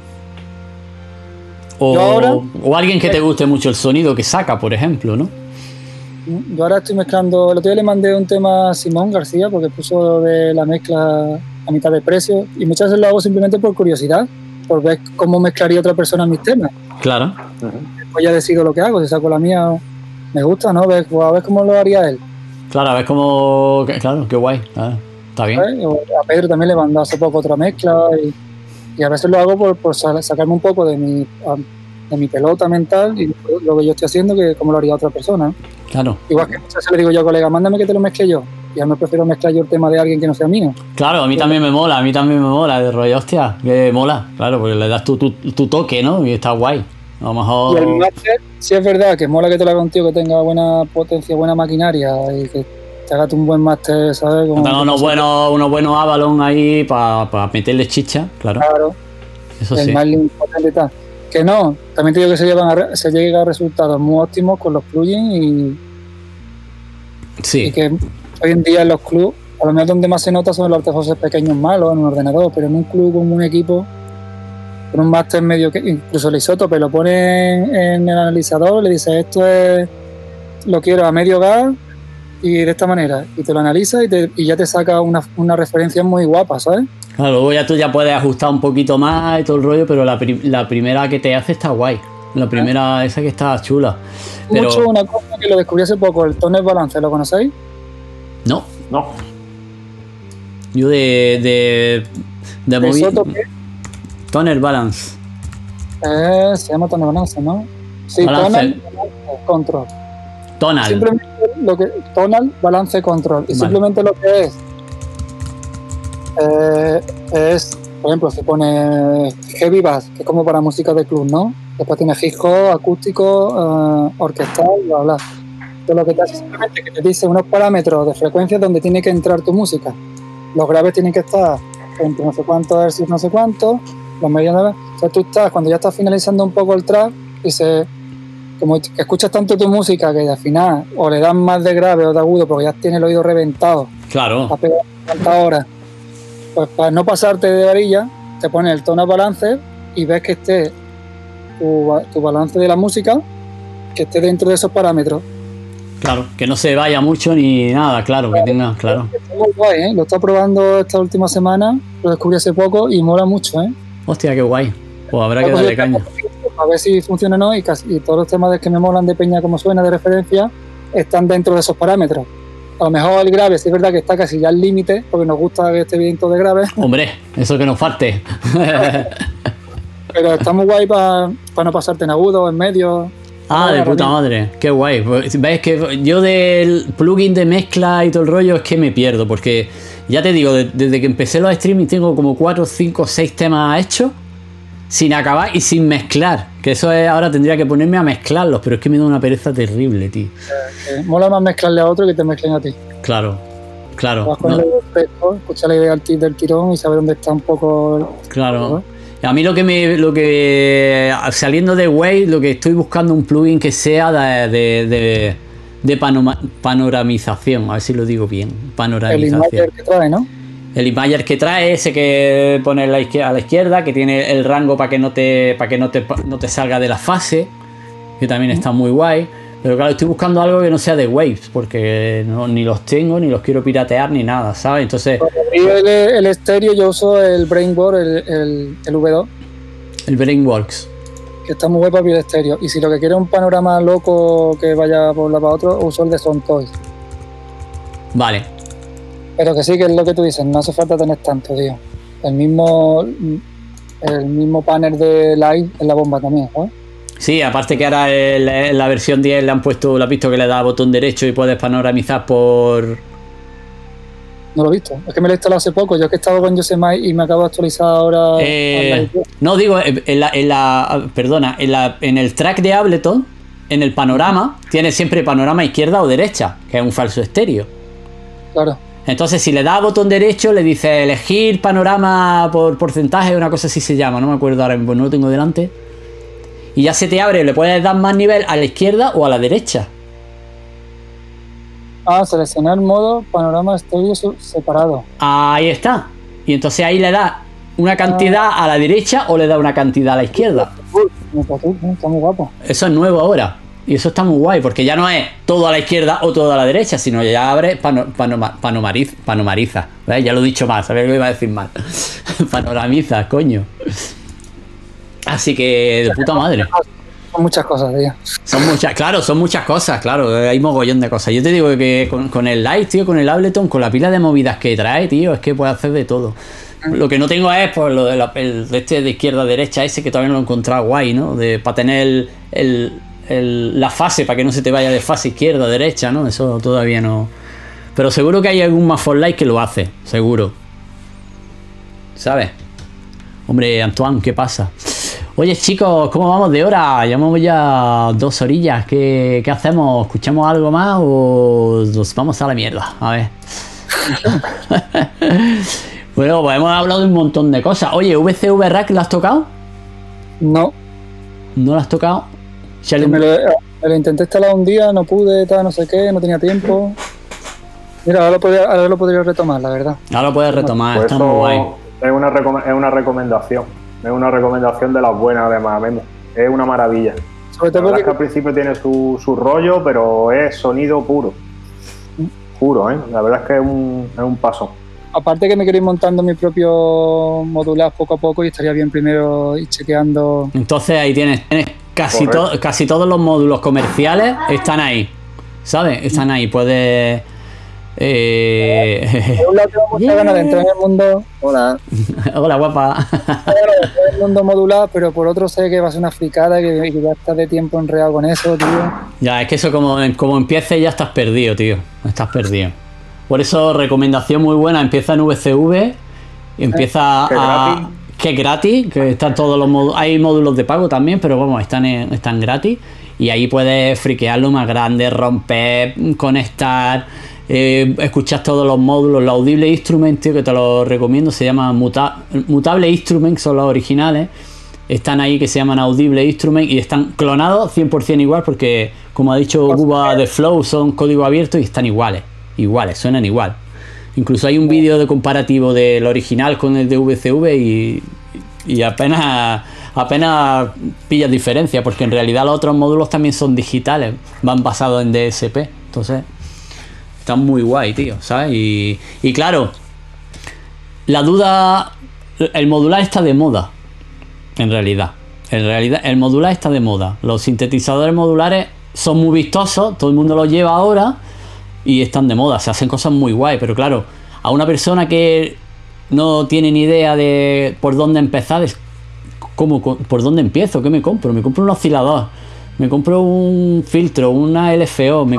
aparte, que es caro, ¿eh? aparte que es claro, hasta, hasta que llegaron nuestros amigos de Beringer, claro. Claro. Sí, hay modelos, por ejemplo, como los de eh, el René, Noise, ¿cómo se el, eh, el, René, el René. Sí, ¿cómo, es la marca, la empresa? Ah. Eh, no sé qué, ¿no? Sí, estos que son negros, sí. Espérate, que lo voy a mirar. Mira, el René es una de las cosas que tengo yo también en Max for Life. Sí, sí, sí, sí, sí, Make Noise se llama. Make Noise. Joder, tío, tiene que mirarlo en internet, no hemos salido de. Muy guapos, no sé, Beringer está sacando ahora los clásicos de toda la vida. Osciladores, envolvente y tal, pero cuando aquí es que se pongan a sacar movidas friki de secuenciadores raros. Claro, pero bueno, lo guay de este mundo Eurorack es que eso va por voltaje, va de menos 5 a 5 voltios. Y entonces, si tú tienes un René, puedes pillar un René de segunda mano, que hay mucho mercado de segunda mano, mira en Mercasoni, en Wallapop y este tipo de movidas, hay muchos módulos de segunda mano. Puedes conjugarlo con los módulos de, de sin ningún problema. Te coges los. Ellos están sacando los System 100 de Roland por módulo y luego están sacando los, clásicos de Moog también por módulo, el que utilizaba Wendy Carlos para hacer las bandas sonoras de, del, resplandor, por ejemplo, ¿no? Esos sonidos ahí guapos, ¿no? Y, claro, el formato Eurorack es compatible Eurorack de Behringer con Eurorack de audible o Eurorack de lo que es. Entonces te pilla tus modulillos de osciladores para empezar de, de Behringer y, y un secuenciador de René, sin ningún problema. La verdad es que me he ido a casa del Marco Indas, que está también muy friqueado con el rollo modular ahí en Madrid. Ah, qué guay, Marcos, tío, joder. Y he flipado, tío, porque es que tiene suena muy bien, porque claro, como va todo directo, ¿sabes? Sin pasar por placas digitales ni nada, ¿sabes? Suena muy potente todo. Suena muy potente. Pierdes mucho tiempo a la hora de ponerte a hacer música. Claro. Mm, sí, sí y no, pero a la vez que estás creando un patch eh, estás creando una cosa súper original, ¿sabes lo que te digo? ¿No? Es como una, una cosa... Claro, evidentemente es sonido único. Es sonido único, que a lo mejor pierdes dos días en hacer el patch, pero de ese patch no solo vas a sacar un sonido, vas a sacar un sonido, una secuencia, eh, un lead, un bajo, ahí, ahí, es que está todo, es decir... No, claro, no es porque... porque tiene... de Richard Devine, tío? ¡Buah, cállate! No, madre mía. Es una locura, vamos. El Richard de Valle es que está muy chalado, tío. Con, con, las paredes ahí llenas de modulares, ¿eh? Madre mía. ¿Cómo suena, tío, todo, tío? Ahí, Para que luego lo único que utiliza es Reactor, en verdad, ¿sabes? Que nos tiene engañados. tiene todas las lucecitas y puesto un Reactor ahí sonando, ¿eh? es muy crack, tío. Pues eso sí, el mundo modular está muy guay. Y, y si te empiezas por el por VCV te van montando los patches poco a poco, va a flipar. El streaming y las clases online debería de haber tutorial, eh, movida online de modulares, gente que estuviera dando masterclass de movida modular, ¿sabes? Claro. Hombre, yo tengo los tutoriales de YouTube ahí de cómo montar un cinte con VCV básico y todo el rollo, pero claro que sí es muy buena idea. Yo algún streaming he hecho de, de VCV, ¿eh? Pues los miraré los tuyos, tío, para iniciarme. Sí. Sí, instálate lo que va a flipar. Vamos, salva. ¿Te acuerdas del streaming? Hice un, un, streaming de un patch que tengo ahí autogenerativo y lo tuve aquí en el canal puesto dos horas, sonando, solo. Y como es autogenerativo, que va cambiando, no sé qué. Y aquí Salva se quedó flipado diciendo, ¿eso qué cojones es, tío? Y, y, y ahí se ha enganchado de mala manera. Y le está pegando duro, ya va muy avanzado, tío. O sea, eso es de verdad que es una maravilla, tío. Aparte de que suena increíble, o sea, llega a entender un montón de cosas de cómo funcionan los sintes, eh, sintes de toda la vida. Y, es muy recomendable, vemos, en serio. eso es un mundo. Es un mundo... Se nos olvida lo básico, ¿no? Porque cuando quiere un sonido y sabes cómo se hace con el oscilador y la envolvente, ¿no? Que ya lo tienen en tu cabeza. Sí, sí. claro. Que suba, que el LFO, ¿verdad? muchas veces ya con tanto plugin, tanto press y tanto rollo se te olvida ahí el grano, ¿sabes? Claro. sí, sí, sí. ¿sabes? Claro, sí, a lo mejor, claro, lo único que necesita es un oscilador de diente de sierra con el pulse width modulation moviendo de un lado a otro la onda, ¿sabes? Eso es una brutalidad como suena en VCV. Nada más que una onda SAU o una onda cuadrada cambiándole el pulse width con una LFO es que dice, y lo filtra un poquito y es que flipas. Es que Básicamente lo que tiene el 101, el 101 eso es lo que tiene. 101 es un síntoma muy, básico. Claro, exactamente, claro.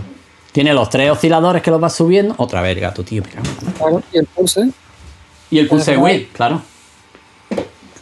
Muy interesante, tío. Interesante. Y además, lo guay que tiene VCV es que puede utilizar polifonía que eso no lo puede utilizar dentro de los sintetizadores modulares reales. Pues ya. claro, no, pero claro, físicamente no puede, porque en realidad necesitaría tres copias de ese oscilador para hacer una polifonía, ¿no? Aquí en VCV sí tiene sacado ya un modo de, polifonía. Son, los, los cables más finillos son más gordos y son polifónicos. Y eso está guay, tío. De un, de un solo módulo puedes sacar polifonía. Y, y, pega, ¿eh? Pega, pega bastante chicha, tío. Tienes que controlar los altavoces que te los revienta, ¿eh? Te lo digo. Qué bien, tío. Sí, está muy guay, tío. Oye, pues chicos, son las ocho y media. Lo vamos a dejar por aquí, ¿no? Como queráis.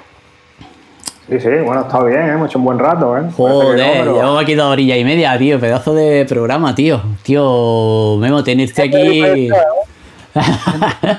aquí tienes tu casa, cuando quieras puedes venir. Pues sí. claro, seguir charlando, tío. Si tengas una idea o quieras enseñarnos un tema o quieras enseñarnos algo que estés haciendo. Ahora voy a, poner aquí, voy a poner aquí en el chat mi página web para, quien quiera ver mis temas nuevos que acaban de salir esta semana. Claro. un par de releases nuevos. Si quieres escuchamos uno así nos despedimos o lo que sea, claro. Lo que tú quieras. La página. Eh, mándamelo por el Discord, que no permite el de este. O mándaselo a Salva por el Discord. Espérate, que ya no son de estos. Ah, ah, en el Discord, que no, que no, ah, es que en el chat no te deja, lo pon, ponlo tú, Salva, es que el chat de, de Twitch no deja poner enlaces, tío, una mierda.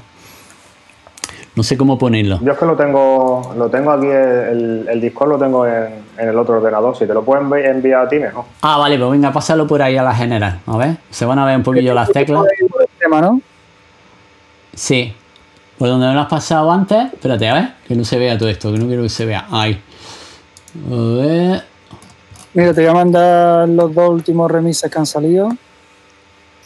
A ver. Mira, que se vea esto a lo puncarra. Ya se me ha pegado la, la, la, melodía del Tai Tai, ¿eh?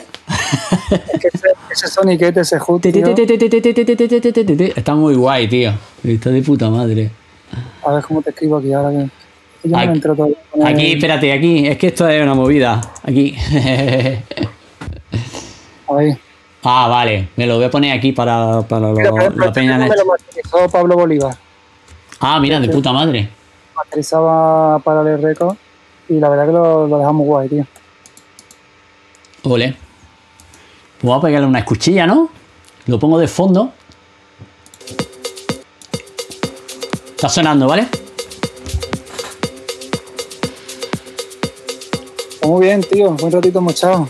Sí, muy buen rayito, tío. La verdad es que es un placer, tío, tenerte aquí. Y bueno, aparte de tu página web, ¿cómo te puede encontrar la gente, tío? Pues en todos lados, Instagram, Facebook. Eh, ahí en la página web están los links, están los links. Es que es lo más fácil la web porque es memo.es. Vale. Pues, en cada lado tengo una cosa diferente. En Instagram tengo memo-music. Vale, que tienes, que no es como yo que tengo arroba animate en todos lados. No, porque tu nombre es muy único y tienes la suerte de que esté en todos lados. Para mí es un follón. De hecho, me planteé muchas veces cambiarme el nombre porque te pones a buscar en Google y es muy complicado, ¿sabes? Ya. Tienes que tener nombres que sean genuinos, ¿sabes? Que no, aunque no signifique muchas veces nada o tal, pero que, que no existan, ¿sabes? Ya.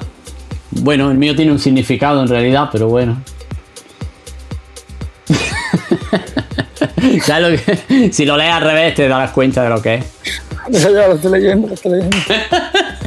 Nos conocemos hace muchos años, Javi. Ya, cojones, tío. Ya, pero... Pero que te quiero decir que yo como también me gustan mucho las redes y todo el rollo, cuando sale una red, el Twitter, pum, lo, tiro lo, lo trinqué hace mogollón de años. El Instagram salió, pum, otra vez también los pillo, los voy pillando, tío. Que luego no me, tengo mogollón de cosas que no han servido para nada, pero, pero que siempre he ido ah, pues, pillando los nombres. Te comenté de la nueva sitio de streaming solo de música que estuvimos hablando antes. Sí. Lo de Wallbomb. Sí. sí, lo vamos a poner para que lo vea la gente. Claro, y quien sea artista que vaya registrándose sus nombres ya, porque acaba de salir la plataforma. Y antes de que os trinquen los nombres, ¿sabes? De usuario. Yo ahí, por ejemplo, he podido pillar Memo porque como es nueva la plataforma, todavía nadie, no había nadie con el mismo nombre. Pero que no nos quiten la... Igual que Twitch, pero solo para música electrónica. Lo voy a poner aquí, lo voy a pinchar en la cámara, ¿vale? Ahí que lo vea la gente. Wellbone se llama. Sí, es Adam Beyer el que lo está creando, el que lo ha creado. Y creo que va a tener bastante potencia, ¿sabes? Ole. las cuenta ahí y adelantaros que nos quiten los nombres otra peña. La única cosa era que solamente va en. Yo creo que eso lo cambiarán. Por móvil, ¿no? Para que se pueda ver en una, en una web. Tendrán que hacer su, su propio. En esta, en esta misma web podréis ver los conciertos, rollo Twitch, claro. Claro. Ah, sé que pues puede, retransmitir en Twitch y en Wellbone a la vez y, y le han hecho un link directo y todo rollo, pero sé que Wellbone solo puedes verlo en teléfono y dispositivos Ah, de puta madre. Sí, porque, hombre, yo lo, a lo mejor lo tengo un poco más complicado porque... Ya baja esto. Porque como yo tengo el, el afiliado de Twitch, yo tengo como firmas como una especie de exclusividad de los contenidos de Twitch en 24 horas. Ah, yo este vídeo ahora a lo mejor no lo puedo subir hasta dentro de 24 horas de YouTube. Entonces no sé si sería compatible emitir en los dos lados a la vez o tendría que hacer un contenido para Twitch y otro contenido para Wellbomb, pero tengo que mirarlo eso, claro.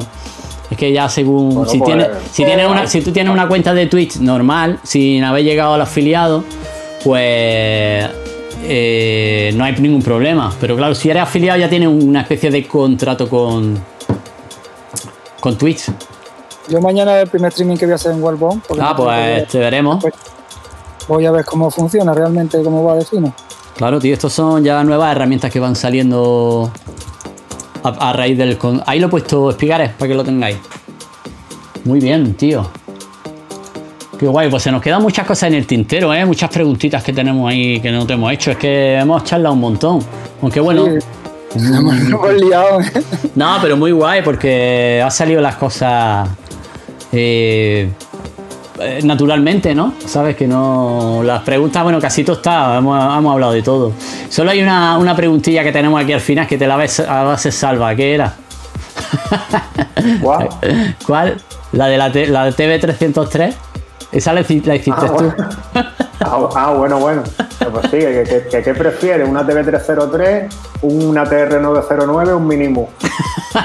Pregunta friki. Es para ir viendo la personalidad de los entrevistados. Entonces nosotros ya a partir de ahí vamos sacando ya las personalidades. ¿Me puedes repetir la pregunta? ¿Te refieres a las originales? Sí, sí, originales, por supuesto. Una TR, una TV o un mínimo. Es difícil, ¿eh? La pregunta. Un mínimo. Vale, vale. Ahí queda. Lo anotamos. Chachi. sí, yo soy más de, 300, más de 303 en realidad. Eh. La 303, tío, están los clones ya, ¿sabes? Están He escuchado la de Beren ya está muy parecido ya al sonido, ¿eh? Sí. igual, ¿eh? Sí. Sí, a mí los que me. Los, mucho, sí. Los clones que me. Un mínimo ya más complicado. Mira que el model que ha sacado el, el nuevo suena increíble también, ¿sabes?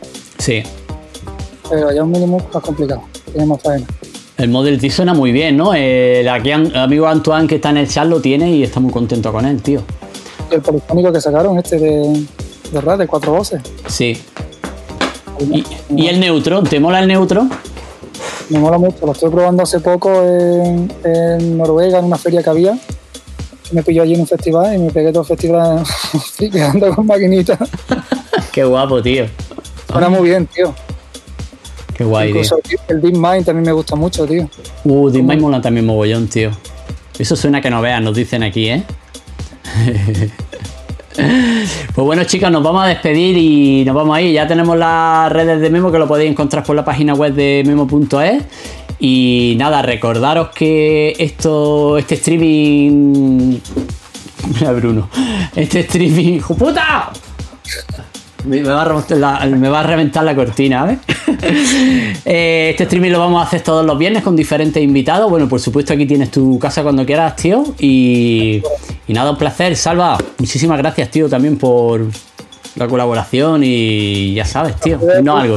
quiero mucho de veros y ya podremos repetir este rato. Claro que sí, tío. Perfecto, nada, Javi, un, placer como siempre y muchas gracias, Memo, por ser nuestro primer invitado en, todo este viaje. Gracias, Memo. Sí, venga, guapetones, hasta luego. Pero vamos a poner las gracias. Adiós, chicos. Chao, hasta luego. Pasarlo bien. Eh, final.